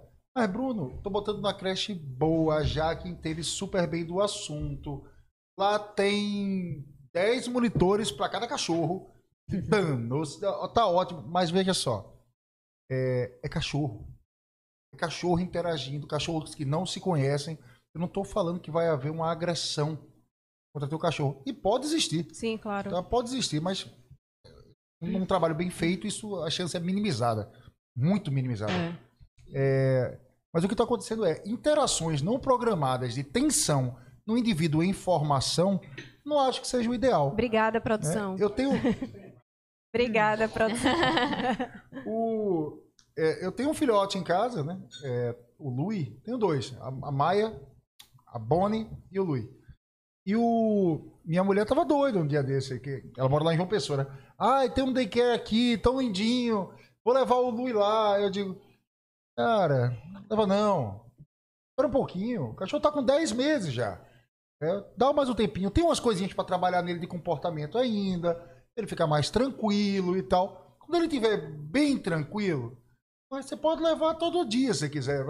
Brincar uma hora, brincar duas Uhum. horas. Quando precisar, passa um tempo. E vamos ensinar ele. Não vamos deixar lá na creche. Faz períodos mais curtinhos inicialmente e tal. Quando ela faz um, um período de adaptação bacana.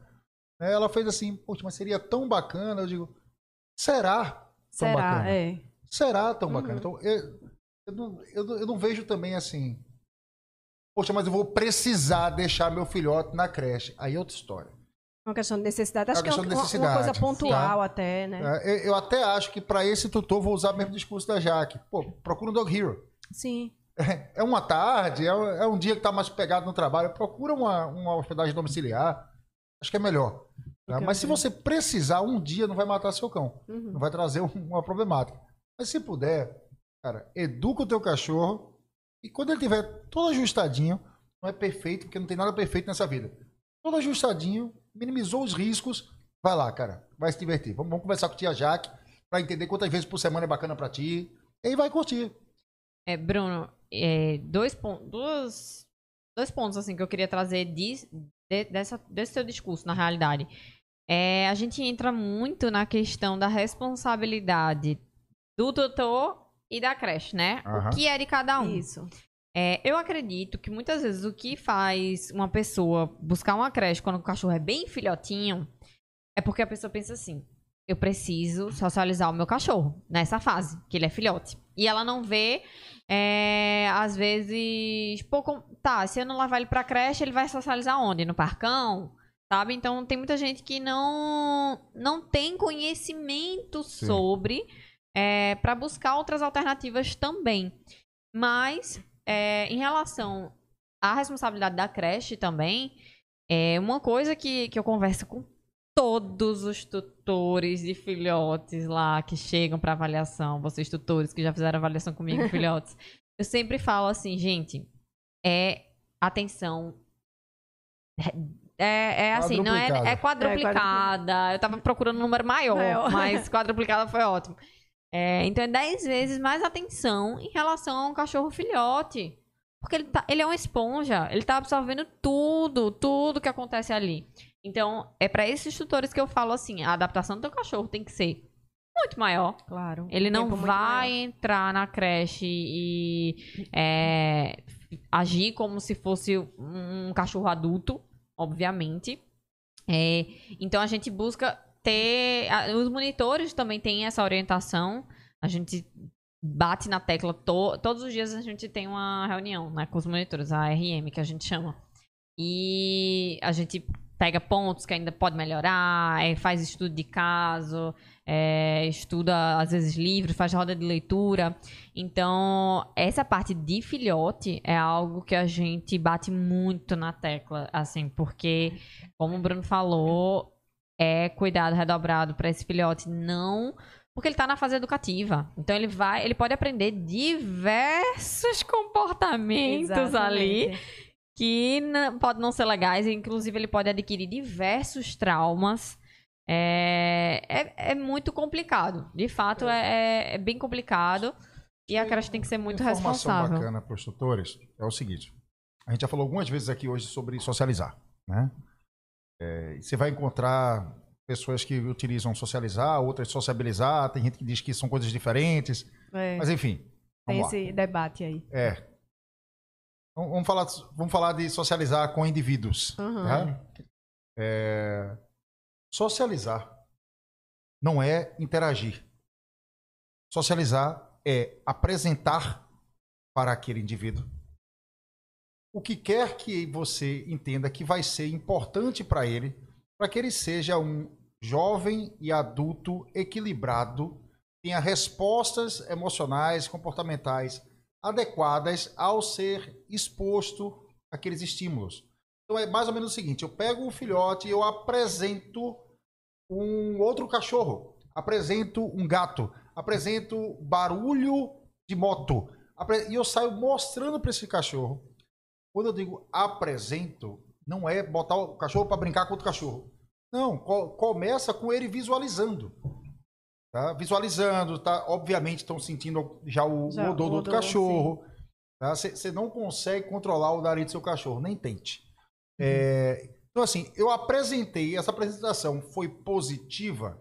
Eu vou aumentando a intensidade dessa apresentação até que em um dado momento esses dois cães podem interagir. Né? Se ambos estiverem imunizados, Sim. etc. E o outro, que já é um cão adulto, que eu estou apresentando, não for um cão reativo, agressivo, nada disso. Ou seja, tem que ser uma coisa, uma apresentação bem feita e progressiva. O seu filhote vir a lidar bem com outros indivíduos. Aí a gente apresenta cães, cães de porte diferente. Você não tem um cachorro que só sabe interagir com o cachorro pequeno. Cachorro que você sabe interagir com cachorro grande. Perfeito. Né? Você, intera você mostra pessoas alta, baixa, magra, gorda, preta, branca, velha, nova, to, tudo. Vai apresentando seu cachorro. Só que o período ideal para fazer isso é dos 21 dias de vida até os 180. Sim. É o período que tem uma, um, uma fase de desenvolvimento dos cães, que chama janela social. Exatamente. É onde eles estão mais propensos preparados tá, por uma série de questões neurológicas, desenvolvimento cerebral, para receber essa apresentação. Depois disso, Bruno, eu posso fazer essa apresentação? Pode. Pode. Uhum. Vai ficar igualzinha? Não sei. Existe uma grande chance de não.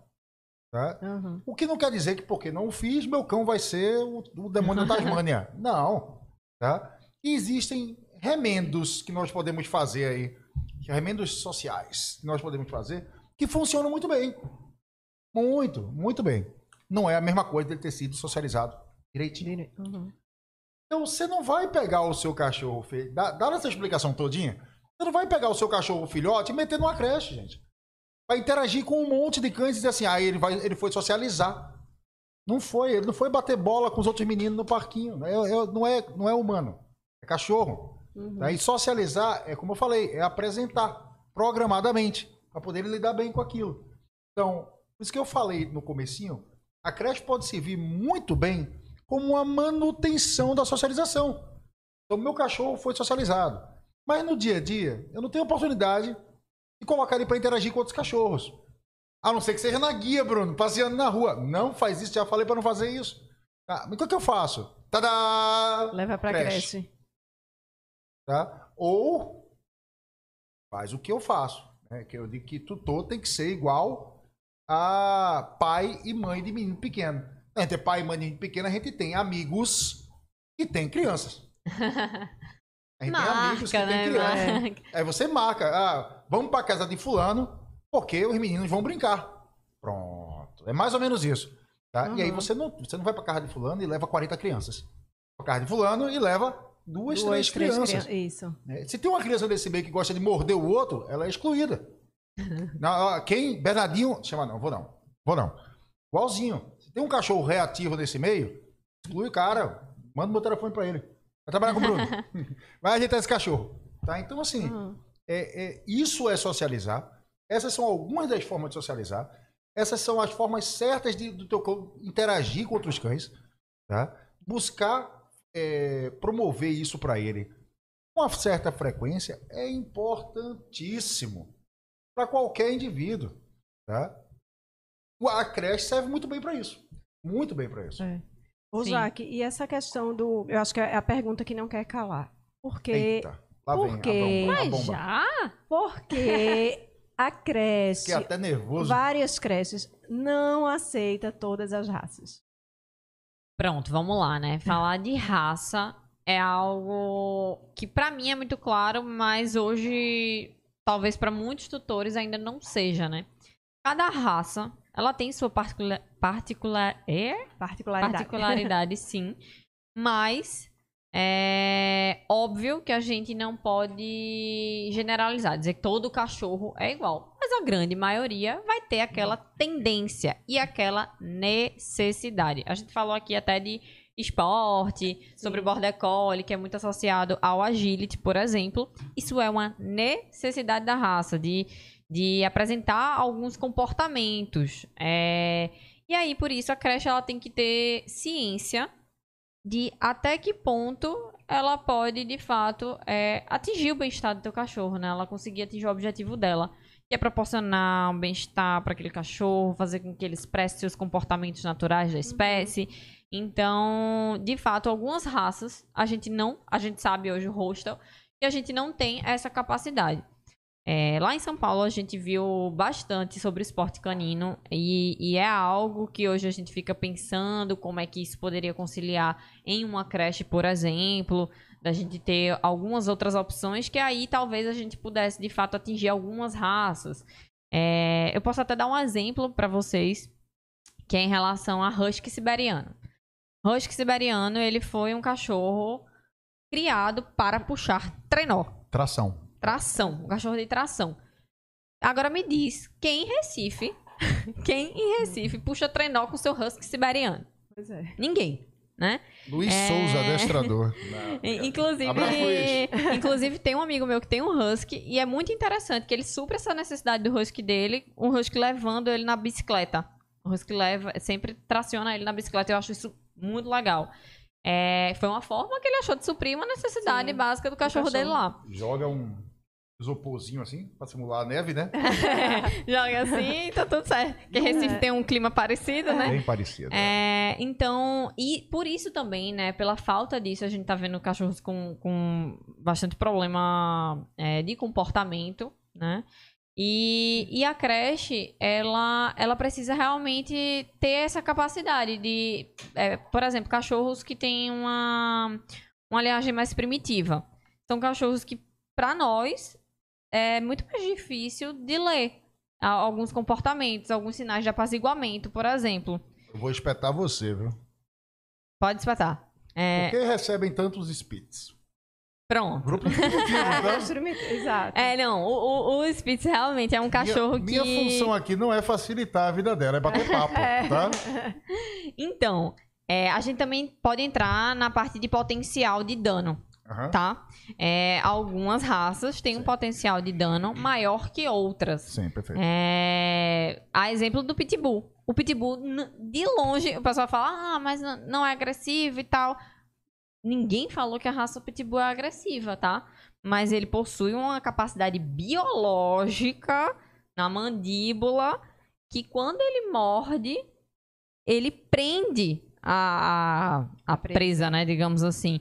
E é, pensando num caso prático de um grupo de 20 cães, a gente ter ali um desentendimento entre algum cão e, e esse cachorro está no meio dele, para um monitor conseguir conter, eu, eu diria, rapaz, você tem que ser realmente o, Dardo na Rambo, sabe? É, então, Calmantezinho, então é super complicado. Então a gente precisa saber realmente até que ponto a gente consegue é, manejar esses cachorros de uma forma segura. É, é- é muito mais por questão é, de segurança do espaço e também de entender que talvez a gente não consiga suprir. A, a- a- por- exemplo, eu tenho outro exemplo para vocês.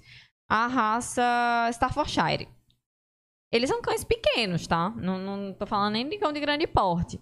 É, mas são cães que possuem uma energia imensa, um tipo de brincadeira super pesada e que muitas vezes a grande maioria dos cães não recebe bem esse cachorro. Bull Terrier. O Bull Terrier é um, um exemplo É desse. um jumento então, brincando aquele cachorro. então, assim, é, para o nosso estilo é, de creche também e de cachorros que a gente recebe lá, a gente já sabe que, que não vai dar match nesse sentido, sabe? Que a gente vai ter que estar apagando incêndio o tempo todo. E não é para isso que a gente que a gente tá lá, sabe? E sim para desenvolver essa questão. E aí. Tem, é, tem uma coisa interessante que é é bacana deixar claro isso também, que as pessoas às vezes ficam vendo um romantismo nas, das empresas, ele tem limite. Sim.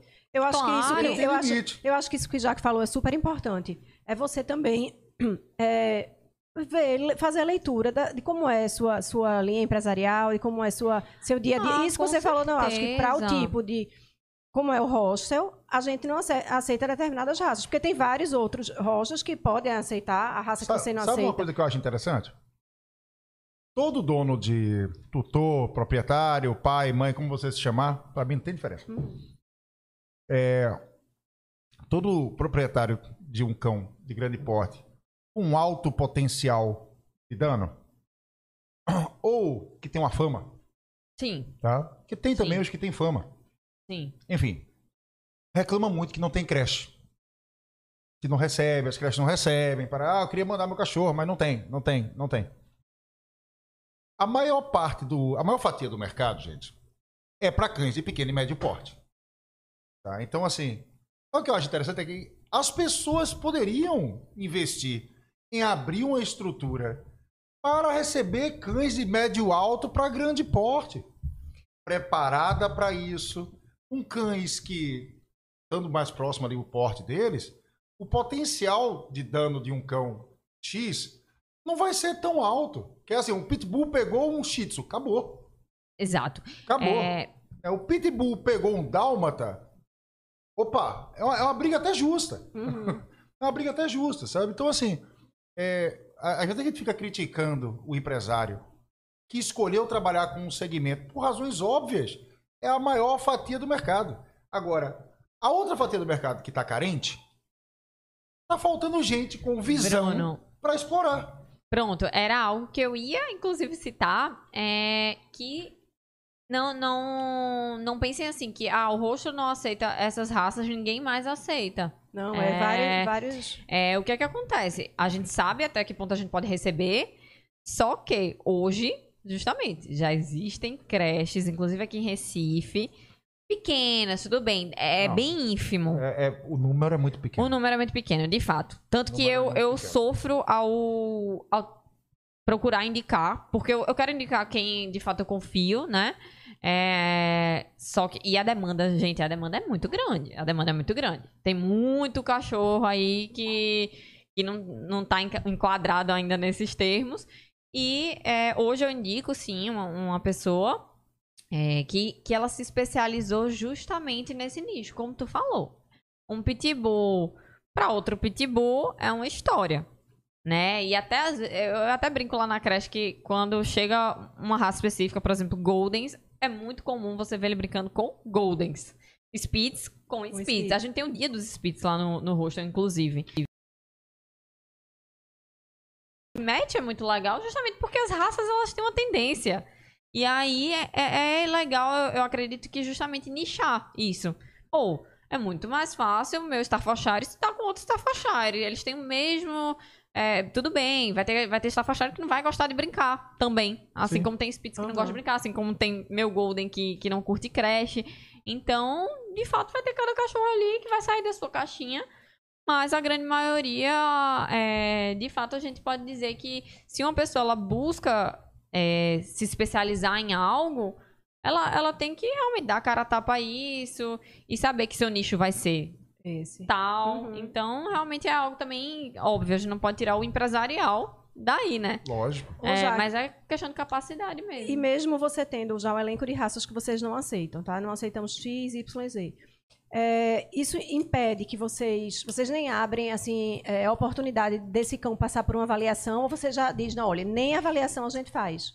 Pronto. É, isso é bem polêmico, porque muito tutor me pede, poxa, mas o meu cachorro não- é assim assado, ele gosta disso. Por exemplo, como tu me citou, eu tenho três chibas, dois amam outros cães e brincar com outros cães. Um, de fato, é mais individual É, né?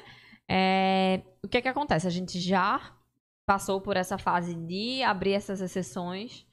É, alguns a gente já chegou a receber. Tinha um husky que a gente recebia lá, que ele era um doce de cachorro, assim, era sensacional. E ele brincava horrores, eles, sabe? Só que abriu a exceção para um, você vai ter que abrir a exceção para todos E no final das contas, o que é que a gente fazia, né? Não, vou, vou receber para Pra avaliação. avaliação. Só que quando a pessoa tem essa experiência de voo para avaliação, meu cachorro não é recebido por esse local, que era a grande maioria dessas raças que a gente selecionou, é, é, causava um certo desconforto em relação a, a essa pessoa talvez não entender muito bem. É, hoje a gente já, já consegue realmente deixar isso mais claro. Mas antigamente a, a pessoa ainda ficava um pouco relutante e ali ela já tinha. Ela já tinha meio que entrado no teu serviço, sabe? Ela já tinha criado uma expectativa sobre aquilo. É, tem, tem muito tutor de cães tipo Golden, Shih Tzu. Quem é que acha que um Shih vai ser recusado numa avaliação já mandei dois. comportamental? Já mandei dois pra vocês que vocês já recusaram. Que foi? Foi? Dois. Vou nem perguntar E- quem é, não E vou eu citar informei nomes, na não. época. Eu informei. Foi? Eu disse assim, olha, ela não vai ser aceita. Ela não vai ser aceita. Quer testar? Quero, Testa. Bruna. Tá aqui, ó. Rocha for Pets. Manda lá. Né? Dito e feito. É, ah, pronto. E, e justamente esses tutores, por eles terem essa expectativa, é, ah, ah, não vou mentir, que até eu, quando chega um Tzu lá pra avaliação, eu já penso, pô, vai ser uma avaliação bem tranquila. Muitas vezes não é, tá? E, e aí o tutor ele fica super frustrado, tipo, poxa, mas eu achava que isso não ia ter problema e tal. E aí a gente decidiu, assim, por, por questão até de logística mesmo, da gente saber que a, que a maior porcentagem é, a gente não receberia. O que, a gente Hoje a gente tem capacidade limitada, tá? Para avaliação. A gente só faz duas avaliações no dia. É, e tem dia que a gente até fecha para avaliação, a gente não avaliação. faz.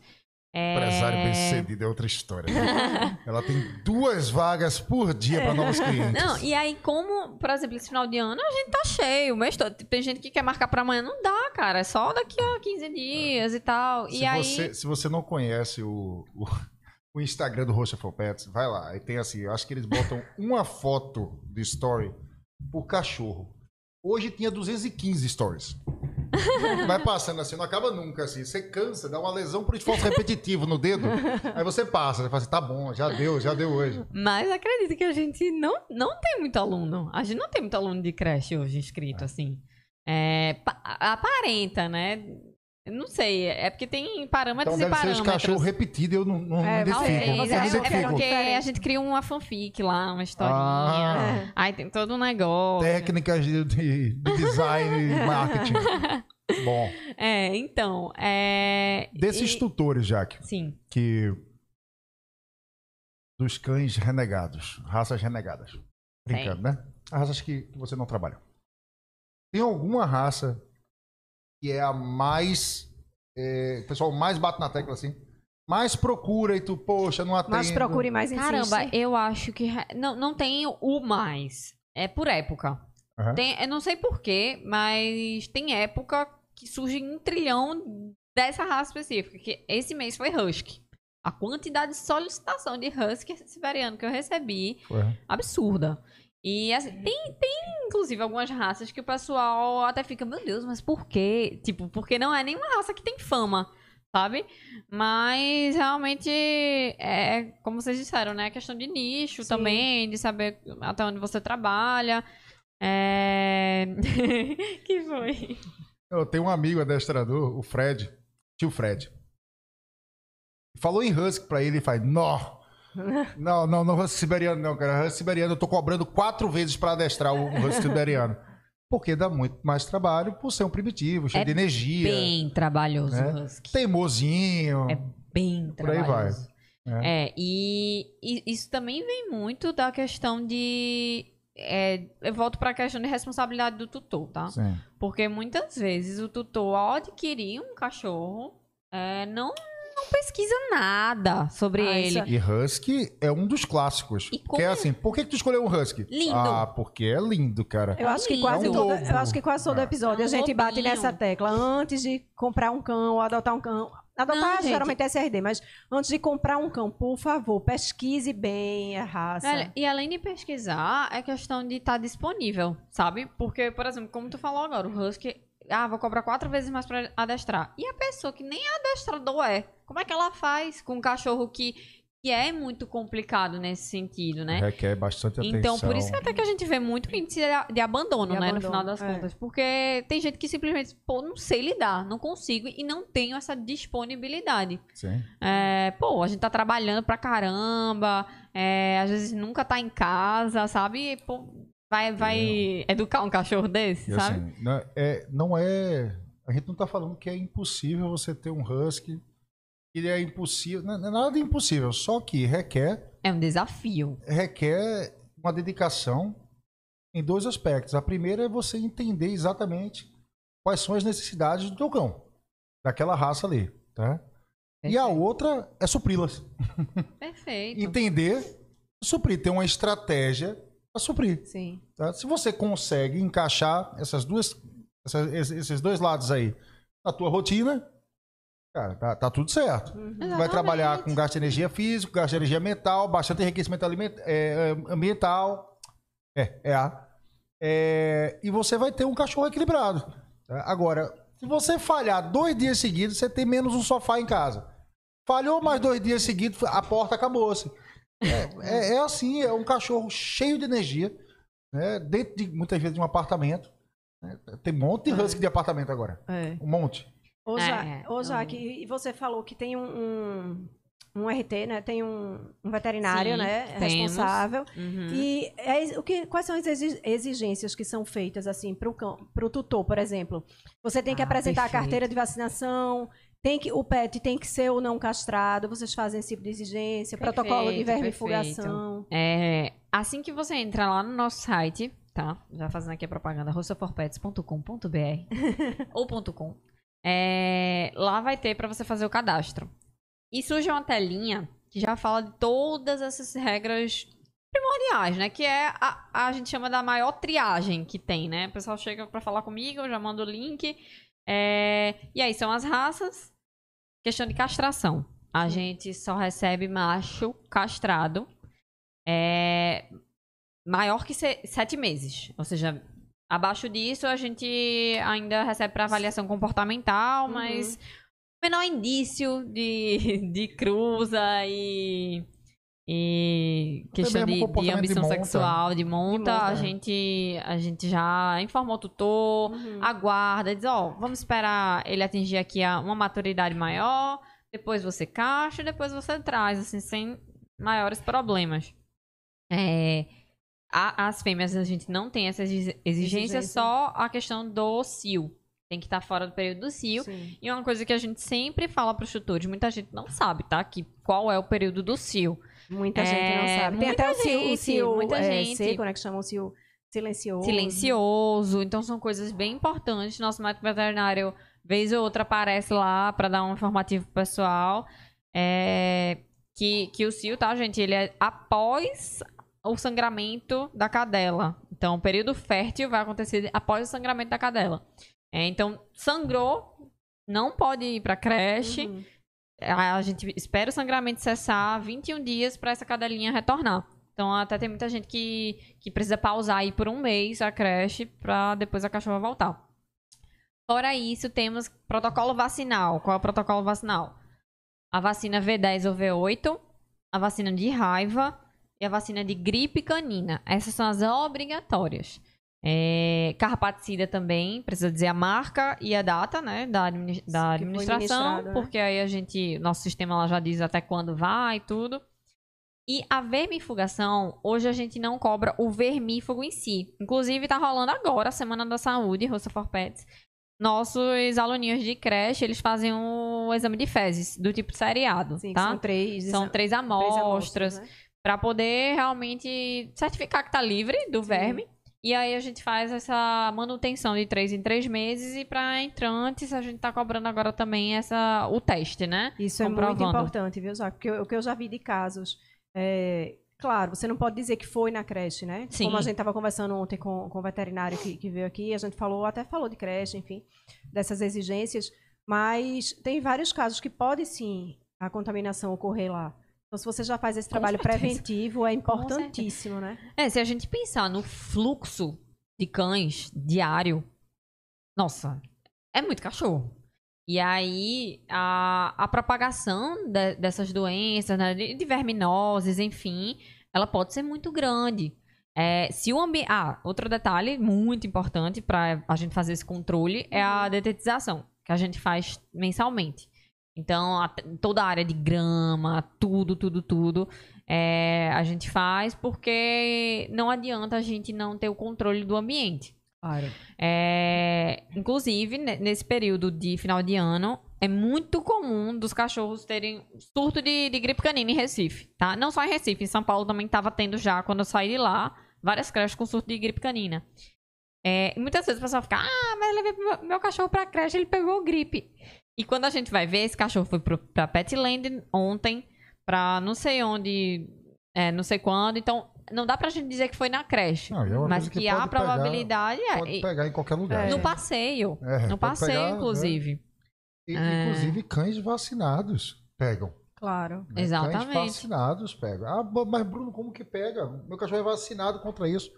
Nenhuma vacina garante É. 100% de, de proteção. É, o que a gente estava conversando ontem sobre a vacina da giardia, né? Que muita gente pergunta, ah, mas meu pet é vacinado, mas está com giardia. E é o que ele falou, Gente. e foi o que ele falou ontem, é justamente, ele- ela não vai evitar que seu pet pegue, ele vai evitar o grau, né, É, de... ela, de- ela até evita, né? Às vezes que o pet pegue, mas ele pode pegar, e se ele pegar, não vai ser uma coisa. Não vai ter que ser internado, vai ser enfim, não vai, internado, é é, que vai ser mais leve, sintomas mais leves. consegue debelar bem. Sim, Exatamente. sim. É, é, e a, a, a gripe canina, ela tem justamente essa intenção, né? Ela não impede que o cachorro contraia a gripe. Sim. Ela reduz sintoma. Exatamente. Então, óbvio, quem é que não quer... é, gente, comparação com Covid, tá? É, quem é que não quer, se pegar Covid, pegar de uma forma, um grau leve? um grau leve, Óbvio. claro. Sem, complica Então, sem complicações, né? complicações, porque a gripe, inclusive, ela pode desenvolver uma bronquite é, e às vezes até algo mais sério é, em relação ao pulmão. Às vezes o cachorro precisa ficar internado, tudo. Então é muito importante ter a vacina. Porque Sim. mesmo que pegue é num grau mais leve, o cachorro vai ali corizar, vai ter uma tossezinha, mas vai ser mais tranquilo até pra tratar isso. É muito chato. É, quando eu, eu- Antes de ter a nossa creche, eu levava Doug. é, eu vou contar essa história porque ela é interessante. Doug, ele tem seis anos, meu, meu Golden. É, há cinco anos, eu conheci o mundo de creche. E, assim, não conheci como uma tutora super informada, tá? Eu conheci, assim, ah, uma creche é um lugar pra, um lugar pra ele passar o dia. Eu trabalhava como advogada, então passava o dia todo fora. É, para mim era, era algo que ia muito mais da minha necessidade de não deixar ele sozinho. Então eu deixava lá ele na creche duas vezes na semana. É, e às vezes, quando eu até chegava no elevador, o pessoal dizia: Ah, cadê Doug? Eu, tá na creche. O pessoal olhava pra minha cara assim: creche? Ah, é uma creche pra cachorro. Ah, Tinha gente que pensava: essa menina não tem mais com o que gastar na É. vida, né? Tá, tá inventando aí história. Tá arranjando E- destino pro dinheiro. E foi lá. É, né, Já, já pensou quando eles descobrirem que Doug tem personal trainer? Imagina. É, e assim, foi lá que eu conheci a gripe canina. Olha, É, Doug começou a apresentar sinais de tosse, né? Bem, ficou bem grave. E eu só fui descobrir isso quando eu passei por vários veterinários. Ninguém me dizia o que era. Eu ficando desesperada, achando que esse cachorro tinha engolido alguma coisa. Porque a, a tosse da gripe canina ela é um engasgo. E aí, é, minha mãe dizia, eu tenho certeza que ele engoliu. Tenho certeza. Que ele era mais novo, então ele era bem danado. É, e aí, quando finalmente com um veterinário X, ele me disse, olha, eu acho que é bordetela, que é o, o nome do é, da bactéria. Aí ele falou, é, acho que é bordetela e tal, vamos fazer. Existe uma vacina pra isso que se chama tosse dos canis e é muito comum em cachorros que frequentam creche. Aí você E, disse, ah, e- e então... parcom- e na época não existia parcão, eu acho. É, aí era cachorro que passeava muito, que ia muito pra creche, que, que tinha muito contato com outros cães, né? E ele, nossa senhora. Uhum. É, e aí eu fui descobrir, eu fiz, gente, o mundo precisa saber disso. O mundo precisa saber. Então hoje eu noto que muitos tutores ainda não sabem, quando eles veem o cachorro com, com esse tipo de, de sintoma, eles até, até tem gente que diz, é porque ela, ela tá meio engasgada com alguma coisa, Muita não sei gente o faz que. essa pergunta, tem muita dúvida, né? O que É, meu cachorro tá tossindo, tá- acho que ele tá engasgado. Não sabe nem que existe gripe existe- cachorro, né? Exatamente. É, então é super Muito legal esse tipo de informação. É. é bem comum. É, É bem comum, a gente vê é... muito. Muito. Muito. muito E tem, Muito. realmente tem picos, como, como o Jaque falou, que agora foi em São Paulo. Foi aqui que você falou, né? Que tá tendo muito. Em São Paulo, quando eu saí de lá agora, semana passada já também. tava rolando. E aqui É, também essa tem veterinário semana- dizendo que tem, Essa tem semana picos. mesmo a minha começou a fazer. A É. filhote começou. Ai, graças É. a Deus, Doug É. nunca mais teve. É. Mas, assim, é, voltando a essa questão do, do que a gente exige, né? Fora é, essa primeira parte, que é mais protocolo, o que é que eu faço em relação a cães de idade mais avançada? Sim, né? é Tem pessoas que isso. chegam pra mim, e aí, pô, meu cachorro tem 9 anos, 10 anos. É, posso iniciar ele numa creche? É, e aí eu, eu autorizo fazer a. Na verdade, eu faço mais uma anamnese com o, o tutor, Doutor. perguntando um pouco das limitações desse cão.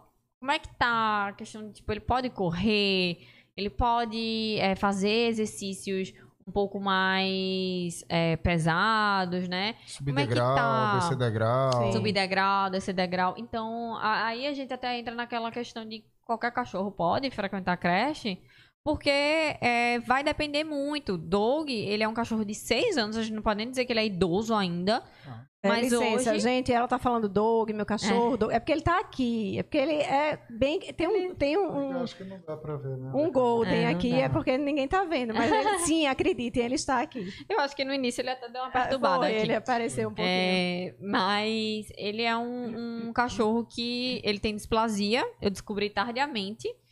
E por descobrir tardiamente, a gente não preveniu também, então já descobri que ele estava no nível de artrose. É, e o médico falou: ele não pode ficar brincando e correndo com cachorros. Perdão, ele não pode. É, eu sei que você tem uma creche, mas é uma limitação dele. E, e eu sei que se eu forçar, ele vai sentir dor. Então o que é que eu tô fazendo com o bem-estar dele?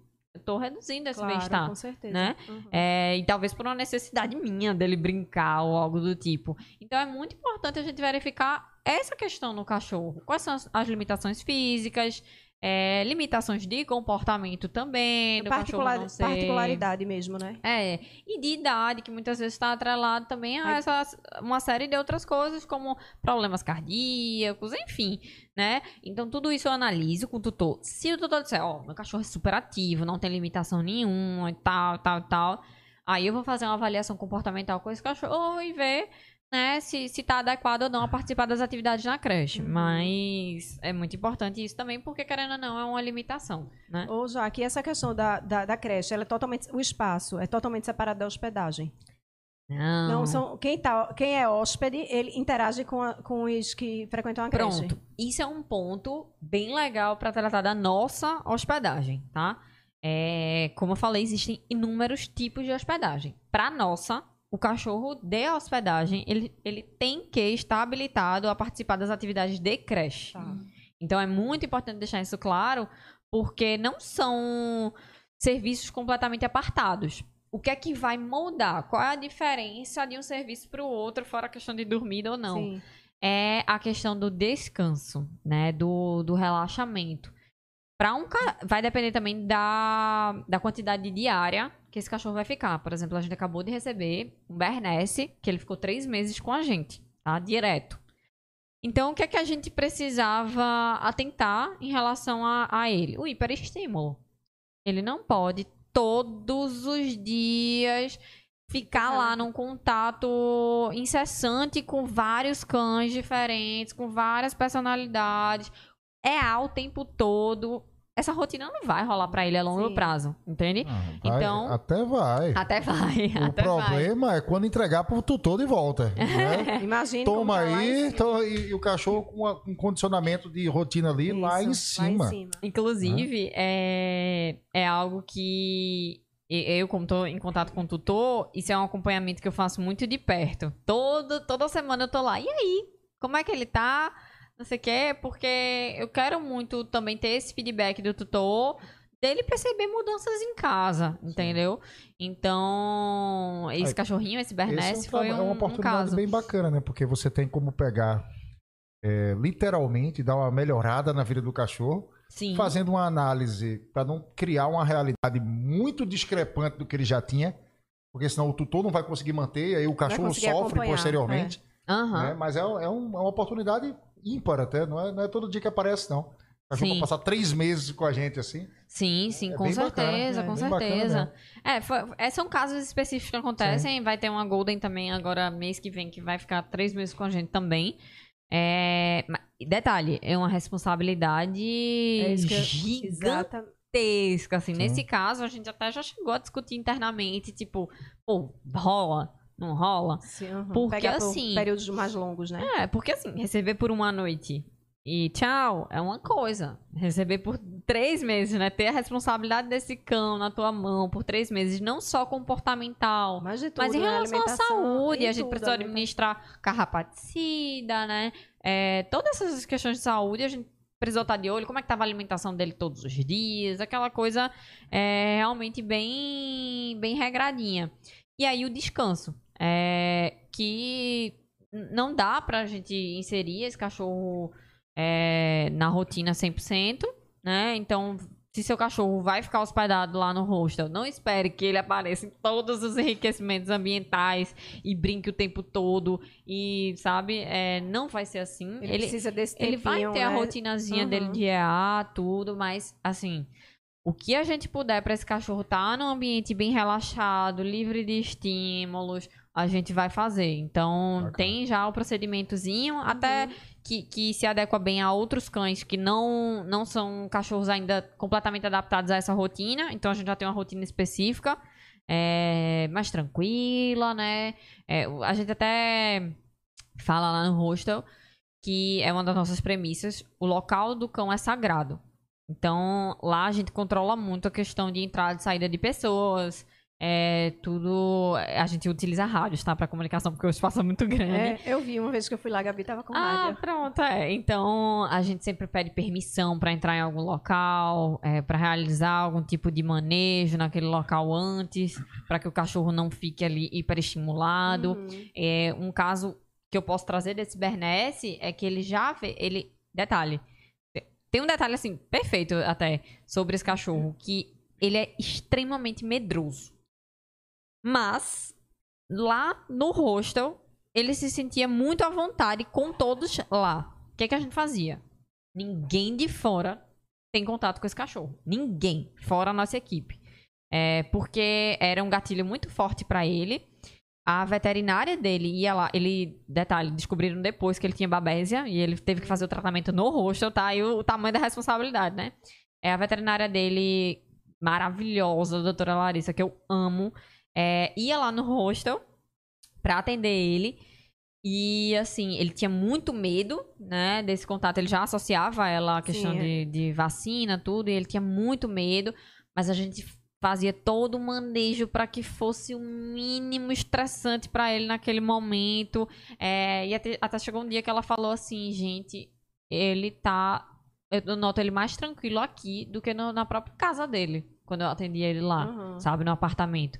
Então, isso, isso para mim foi algo tipo, meu Deus, que que é, que dá sentido, sabe, a, a tudo que a gente faz, a Claro. todo o trabalho que dá, porque dá muito trabalho. Se eu disser assim que é fácil, não é. Não é. É muito difícil trabalhar com cachorro, extremamente Não tem difícil. nada fácil com cachorro, não. E é como você falou, é muita responsabilidade, né? Não. É, é, totalmente, sabe? É. E assim, é, tem que reportar também todo dia a tutora, falar o que, é que tá acontecendo, quando não tá comendo direito. Então, assim, realmente envolve muito. E, na verdade, os dois serviços, né, de creche e hospedagem, eu, eu sempre falo que é um serviço de confiança. Total, é. Não tem como a gente deixar nosso cachorro com alguém se a gente Não não, confia, né? confiar, né? É. Plenamente, assim. É... Mas, e, e é isso, e, tipo, eu até falo em relação ao hostel, que não é uma confiança em mim, em Gabi, por exemplo, né? Que muita gente, muita gente gosta de falar as meninas, As e tal, meninas, as é. meninas. É, É, mas não sou eu que tô É na equipe, é, tudo né? bem que, que eu tô no- ali no, no back, né? Vendo tudo que tá acontecendo e tal. Mas é a equipe, É é, equipe, é. tudo que a gente construiu. É, enfim, realmente. Ô, Jaque, É um e como é trabalho- que funciona essa questão da, dos monitores? Tem a quantidade de quantos monitores por cães, assim, pra ficar com os cães?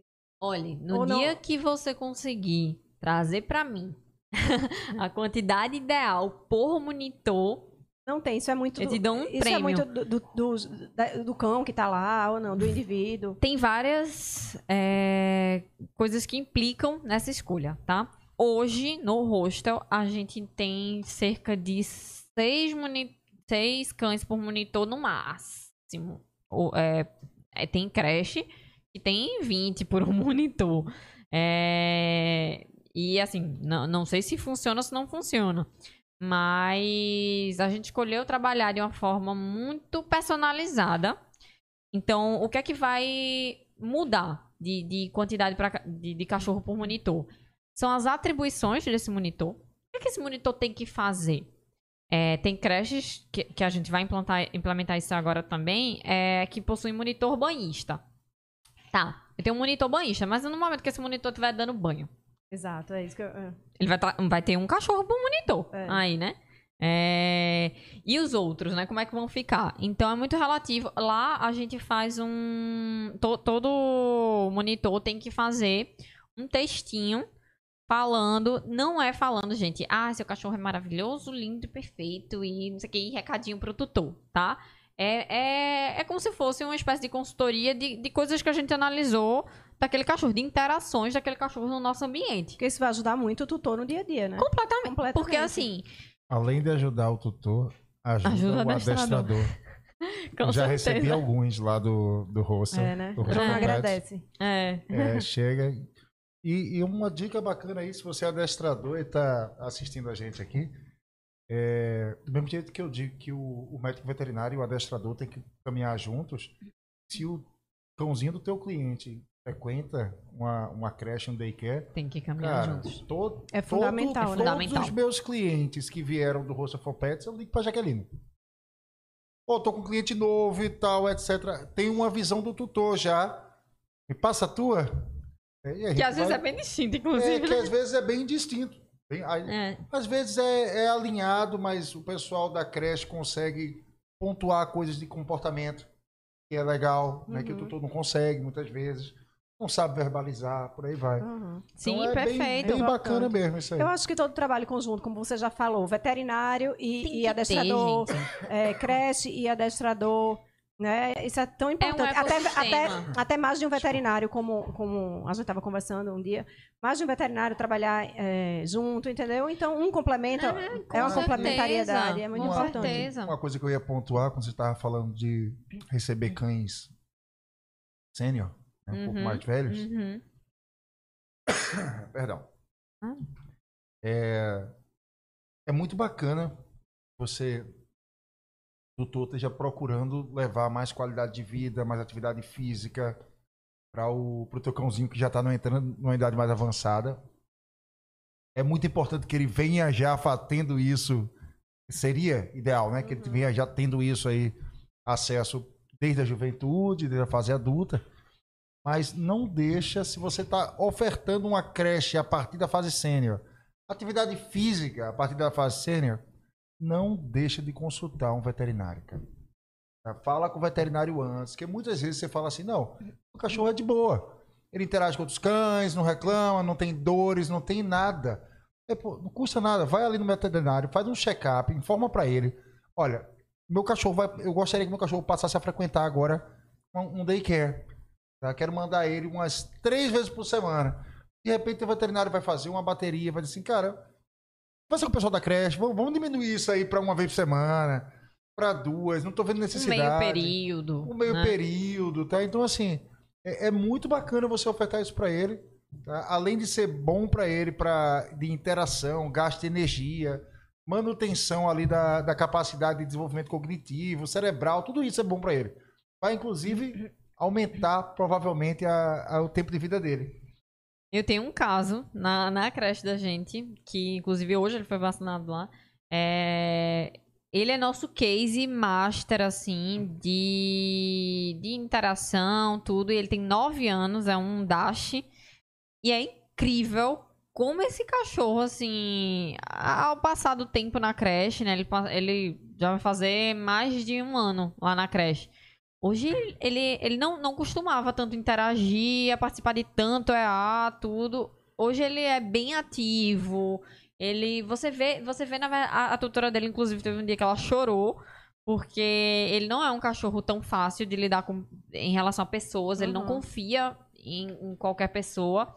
E aí, é, esses dias, um monitor conseguiu, um homem, que já é também mais difícil pra ele, conseguiu dar um petisquinho, ele aceitou e ela ficou, gente, ele nunca fez isso, sabe, com ninguém Foi e tal. super conquista, Então, né? pra ela, isso foi incrível. E eu entendo que pra esse cachorro também é, é realmente também um, um bem-estar aí prolongado na vida dele. Tipo, ele tá chegando aí na, na fase de- dos 10 anos.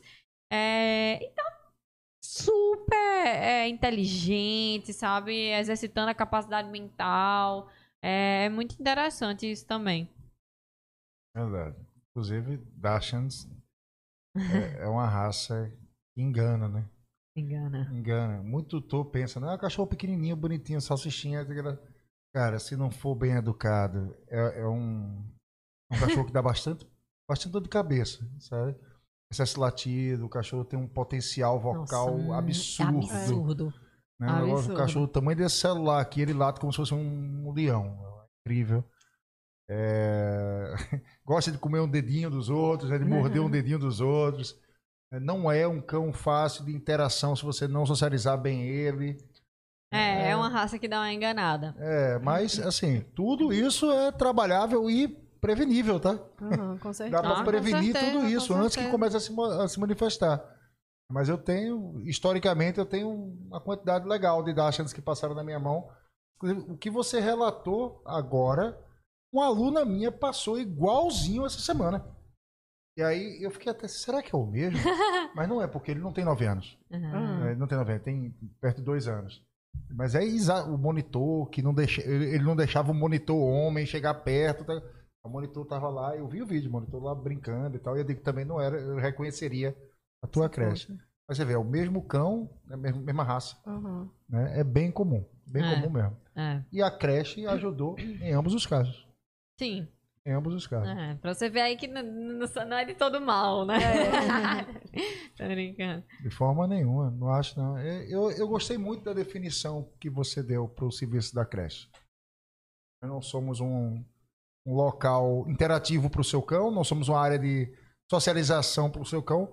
Nós temos é, várias formas de equilibrar a vida do teu cão, Uhum. né, fornecendo ali, atendendo algumas necessidades específicas dele que você não, você tutor não pode atender, Pode cara. ter- Exato. Perfeito. É, é, é exatamente É isso, isso, né? sabe? É entender, logicamente a creche não consegue fazer tudo, né? Temos, tem, a creche tem suas limitações, né? Mas a união creche tutor pode gerar, deve gerar Exato. um indivíduo muito melhor de vida. Uhum. Com certeza, com certeza.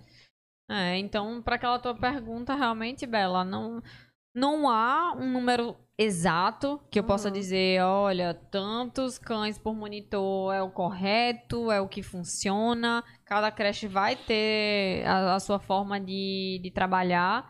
É, mas a gente, com a- as atribuições hoje que os monitores têm, de, de fato, tipo, observação, então eles têm os cachorros ali que eles têm que ficar ligados é, 100% daquele dia, Uhum. é, não dá pra eu querer ter a mesma qualidade hoje de atendimento se eu chegar pra um monitor e dizer, ó, agora tu vai analisar 15 cães e vai passar. Claro, muda Vai rolar aí Vai. um copia e cola, um negócio assim, Sim, aquele, né, mais do mesmo. Então não é isso que a gente quer, claro. né? Não é isso. Aí E tem ainda, assim, esse número vai variar muito de acordo até com, com a seleção também. com a seleção. Exatamente. É, Tempo É de outro serviço fator. daquele, daquele monitor dentro do, do, do estabelecimento. também. Tudo isso faz uma Né? A grande pessoa vai diferença. ficar mais é. experiente, ela tem capacidade de coordenar um pouco mais É, dia, um tem pouco cargos, mais. né, também. Tipo, existe o monitor sênior, por exemplo. Ele já é um monitor mais antigo. Então, eu tenho uma monitora agora que vai fazer um ano. Ela tá basicamente desde o início com a gente.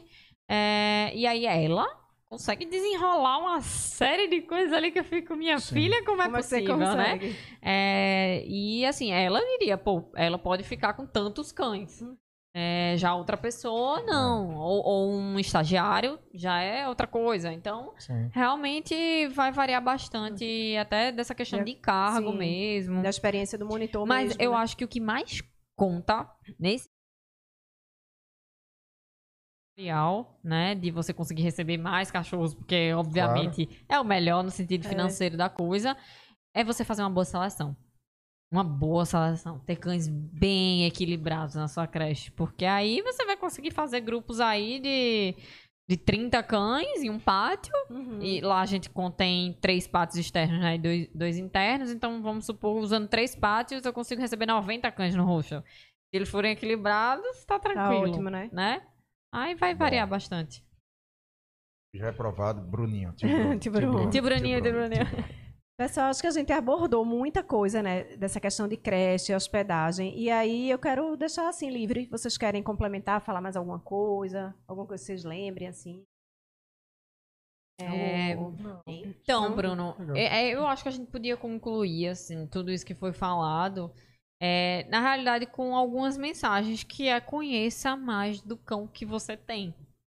É, hoje, se você não tem um cão e você quer ter, nossa senhora, pesquise, estude, é, analise o seu estilo de vida e o estilo de vida, talvez, ou da raça que você quer ter, Uhum.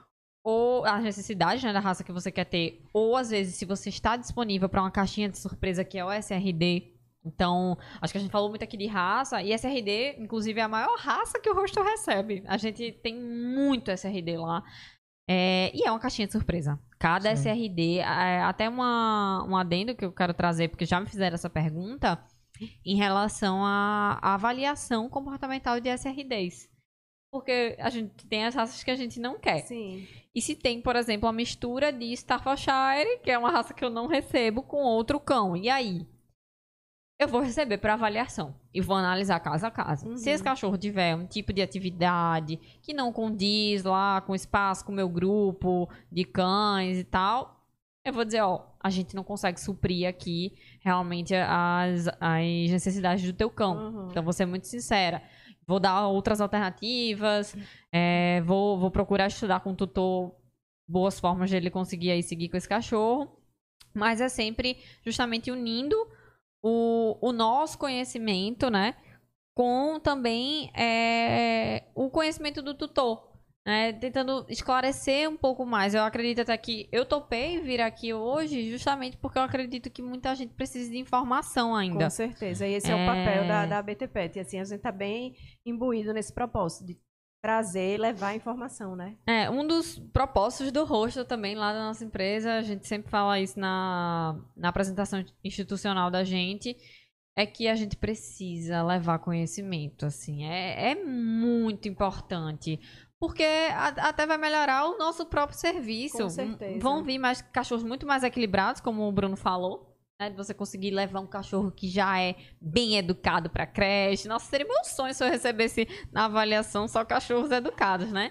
É, então eu acredito que, de fato, as pessoas precisam é, buscar mais conhecimento antes de adquirir um cachorro. Se já tem um cachorro, busca ser mais disponível Uhum. pro, pro teu cachorrinho, sabe? Tipo, busca ser mais disponível para ele. Busca mais conhecimento também. Tem muita gente que tem cachorro que não, não faz ideia do que é um cachorro. Do que é, né? É, exatamente. Não muita entende gente- nada de comportamento canino. o, o momento que a gente vive é, tem seu lado positivo e, e negativo, né? Como tudo na vida. Mas ele, assim, a gente humanizou os cães a um ponto né, que, sim, pô, tá se tratando, tá, tá, se, tá existindo mais empatia pelos Sim, cães. Sim, Graças a Deus. mas a gente tá tratando eles muito de forma que é prejudicial para eles. E que acaba sendo, obviamente, por consequência, prejudicial para as famílias. Eu, Ah, então- é, eu, é, eu lembrei agora, Bruno, que você falou esse negócio de humanização, que a gente conversou aqui no, no, no episódio piloto. também. Não, acho que foi até no episódio piloto. Você falou de humanização, falou de festa de aniversário, tá lembrado Sim, que não prejudicava, enfim. E aí eu fico muito feliz quando eu, eu vejo né, os feedbacks no chat ou no direct do Instagram de tutores já dizendo: Meu Deus, eu não sabia, não vou mais colocar perfume no meu cão. Meu ve- Deus, eu não sabia. re- Tanta coisa, assim. também. Isso me traz uma felicidade, porque eu vejo que o trabalho que a gente está é, desenvolvendo, está trazendo resultado. Então, isso aí traz É. uma satisfação. Dá trabalho, né? Dá Ah, muito. Dá trabalho. dá muito. Mas Basta- você fica tão Basta feliz. dizer que é quarta-feira de noite, feriado aqui em Recife. Eu não lembrava, não sabia que Eu hoje era feriado. eu. Aí, Eu não Feriado lembrava. aqui. em Gustavo, Recife. Gustavo até falou, a gente podia ter marcado mais cedo, era feriado. É feriado. Eu, aí eu, eu parei e pensei, feriado? Eu nem sabia que E hoje era mais feriado. cedo nem dava? Porque eu Eu- tava lá no você fica no- no sabe, ritmo sabe tão- aquela foto clássica de feriado que a turma pega assim, pega uma, um solzão, pega uma cerveja, bate e manda no Na grupo dos praia. amigos. Eita, Aí eu Bruno. mandei hoje, só que era uma cerveja sem álcool. O povo falou, você tá doente? É, aconteceu assim, o quê? cara, eu vou trabalhar até 10 de alguma coisa hoje. E assim, o, o comprometimento de quem trabalha com educação é esse. É, é esse É. mesmo. É esse. A Não gente dá pra trabalha dizer, com- ah, hoje. é- Não a gente tem a hora, gente, não tem É, a gente tem mais ou menos. A gente é, grava episódio quase, todo, quase todos os dias aqui, né? E Bruno tá com a- aqui, super parceiro, geralmente segundas e quartas, ou às quartas. Isso. E aí a gente realmente se compromete. Ah, hoje é feriado, então hoje não vai ter, não vai ter Petscast. Não. Tanto é que eu nem, sabe, nem lembrava que era feriado. Tava produzindo pauta, né, né? Já que a gente. Eu saindo pra trabalhar hoje, eu só me toquei. Eu moro em Boa Viagem. E aí, é, quando eu fui pegar ali a ponte, tinha uma. Aquelas ciclo, ciclofaixas, né? Gente, que é isso que aconteceu? Ciclofaixa. Aí eu lembrei que a ciclofaixa ela, co- é colocada em feriado. feriados e aí eu e- disse, e meu Deus, domingos, é né? feriado hoje, é verdade. É, é, é estranho. É. Mas quando você tá focado em alguma coisa e tem um propósito maior, né? Acho que você nem. É isso, você nem sente o que É, você tá fazendo. é né? verdade. Então, produção, tem pergunta aí. Hoje eu não esqueci de perguntar. Eu queria, eu gostaria que tivesse É. pergunta. Hoje, seu Bruno, eu. Ele agora tem voz, viu, Bruno? Ah, ele agora, Lombardi! é, ele agora tem voz. Ma- Oi! Oi, é. povo, a voz do tutor existe. Tá? Existe, né? É, não, não tem pergunta, não. Tem muitos elogios, muitos elogios a Bruno, é, a Danúzia Conceição, não sei se você conhece, ou se é lá do, do, do hostel. É, tem muita gente aqui falando, é, elogiando o hostel, elogiando vocês, mas não tem elogios. Não tem perguntas. Tem comentários Tem assim, muito- elogiando, tem bastante né? comentário elogiando a live, elogiando a qualidade, dizendo que Maravilha. é necessário, enfim. É, Pronto, já que não tem pergunta, eu queria só utilizar um tempinho assim pra gente até entrar nesse papo de humanização, porque como o Bruno falou, cada coisa tem o seu pró e contra, né? Tudo, é. E aí, uma coisa que eu observo em relação a isso é que eu também vejo muitos cães até como um aporte pra muitas pessoas emocional. Então, assim, eu, não, não julgo de forma alguma alguém que tem no cão um apoio emocional também. É, mas que justamente como um agradecimento a esse apoio, é, um, um agradecimento a tudo de bom que o cachorro traz pra gente, o conforto que ele dá a gente, é, é que a gente, no mínimo, deve pensar é, nas necessidades dele e em realmente proporcionar uma boa vida, porque eles vivem tão pouco, sabe? Tipo, É mesmo. é, e, e até trazendo um exemplo em relação à humanização, não sei se vocês já falaram sobre bolsinha. De Já. que assim, cachorros ficam na bolsinha. Falou de bolsinha pra filhote, enfim. Ah, é, é pronto. Bolsinha. Ah, você tá falando de bolsinha. Cachorro Cachorro, que um anda com, com bolsa. Que anda em Ah, tá, bolsinha, não, né? Ainda não abordamos. É, porque isso é uma, uma relação da humanização que tem muito a ver com necessidade também. É, o que é que acontece? Muita gente julga de diversas formas quando quando vê, né, uma situação, ah, tá andando com o cachorro dentro da bolsa e tal. É, o Spitz, que, que tu achava que eu ia trazer hoje, é da- de uma amiga minha. E ele anda quase que sempre dentro de uma bolsinha. E assim, a gente já escutou todos os tipos de comentários sobre isso, sabe? É, só que as pessoas não entendem a necessidade daquele cão. Ele, ele tem um problema genético na pata. Ele não consegue andar por muito tempo, né? Sem fazer um esforço grande. É, ele- eles estimulam até muito que ele ande para desenvolver a musculatura e tal, mas ele é. A gente chama ele de patamanca, que ele, ele levanta a patinha, ele não anda com uma das patinhas de trás. É, e ele foi associado positivamente com a bolsinha de uma forma que dentro da bolsinha é o local, um dos locais que ele se sente mais seguro. Então, dentro da casa dela, quando ela coloca uma bolsinha no chão, Ele ele automaticamente entra e lá ele fica. Virou a toca dele. Então É virou a uma toquinha. é a mesma coisa da Virou caixa. Tanto os cães se sentem confortáveis na caixa, se forem apresentados da forma Caixa, correta, é. condicionados, né? É a mesma coisa. Exatamente. O place, né? Que a gente, ah, caminha. Tem muitos cachorros que têm esse tipo de, de associação, é, que eu acho super legal. E pra ele, justamente, é uma forma até dela conseguir é, fazer as coisas, assim, de, de andar muito, sabendo que ele não pode andar tanto. Aham. Ele simplesmente ali, ali para ele é o paraíso, entende? Então muitas vezes a gente olha de fora algo que a gente pensa, poxa, mas né, Critica por quê? e já julga, critica. né? E às vezes justamente está atendendo mais ainda as necessidades do cão que as próprias necessidades, sabe? Aham. Mas se o seu cão não tem o problema da patinha igual o de Jaque, diga não à bolsinha, tá? Vai pra rua com o cão, deixa o cão um pisar no chão. vista. Não põe sapatinho no teu cão pra ele passear. A não ser que esteja molhado, o chão esteja muito quente, etc. Eu vim hoje, inclusive, com um sapatinho. É, Passeando. não. eu- Eu conheço uns que nunca pisaram no chão. Nossa. Só Um pisa, sapatinho. só pisa no chão de casa. Sim. Quando desce, Ah, tá. desce Com sapatinho. Deixa teu cão pisar. Fa, pra, Experimentar texturas diferentes. Limpa né? depois, né, gente? Existe tanto produto já hoje É, em dia pra exatamente. higienizar a pata, pelo amor de Deus. promove atividade física pro teu cão, promove enriquecimento sensorial, ambiental pro teu cão. Deixa ser cachorro, pelo amor de Deus. É. Ah, Até mandaram um negócio velho pra mim hoje no acho que no WhatsApp. Era uma chargezinha assim. Eu já vi isso há muitos anos atrás, mas cai como uma luva pra gente contextualizar, ilustrar isso aí. Ele disse que o macaco ia passando na beira do rio, viu um peixe e achou que o peixe ia morrer afogado. Ele pegou o peixe, botou no braço, subiu na árvore e cuidou do peixe bem direitinho, como se fosse um macaquinho. O peixe morreu. É, por questões óbvias. Porque o peixe é peixe. É, O peixe não é macaco. Exatamente. Deixa teu cachorro ser cachorro, pelo amor de Deus. Pessoal, então eu quero agradecer. Bruno, obrigada por estar aqui de novo com a gente. Jaque, adorei. Obrigada por ter aceito o Adorei convite. Acho que foi muito importante. É, as portas estão abertas. Quando você quiser vir, falar, quiser convidar outra pessoa, sinta-se em casa. Tá certo? Perfeito. Muito obrigada também, pessoal. Bruno, E esse convite é, é sincero, tá, gente? A gente fala Ah, é assim. de cora... Não, super assim, se sincero. aparecer uma pauta legal, poxa, Não. ó, E apareceu, até, gente, e até sugerir pauta, Não, entendeu? é, e, eu acho assim que tem, na verdade, muito assunto pra ser. Nossa, gente, vocês não têm noção do que é que eu, que é que eu pensei assim em falar. E eu não falei metade, sabe? É, tem muito assunto até mais específico pra gente entrar. é, al- alguns assuntos que são muito relevantes. Mas aí eu tô, é eu tô mais... marcando aqui, porque a gente vai sair uma hora. A gente tem um grupo, né? Eu, o Fred, Douglas, do Adestra Dog, Sim. e o Luiz Souza. É um grupinho chamado Adestra Beer. A gente vai fazer o Adestra Beer versão videocast.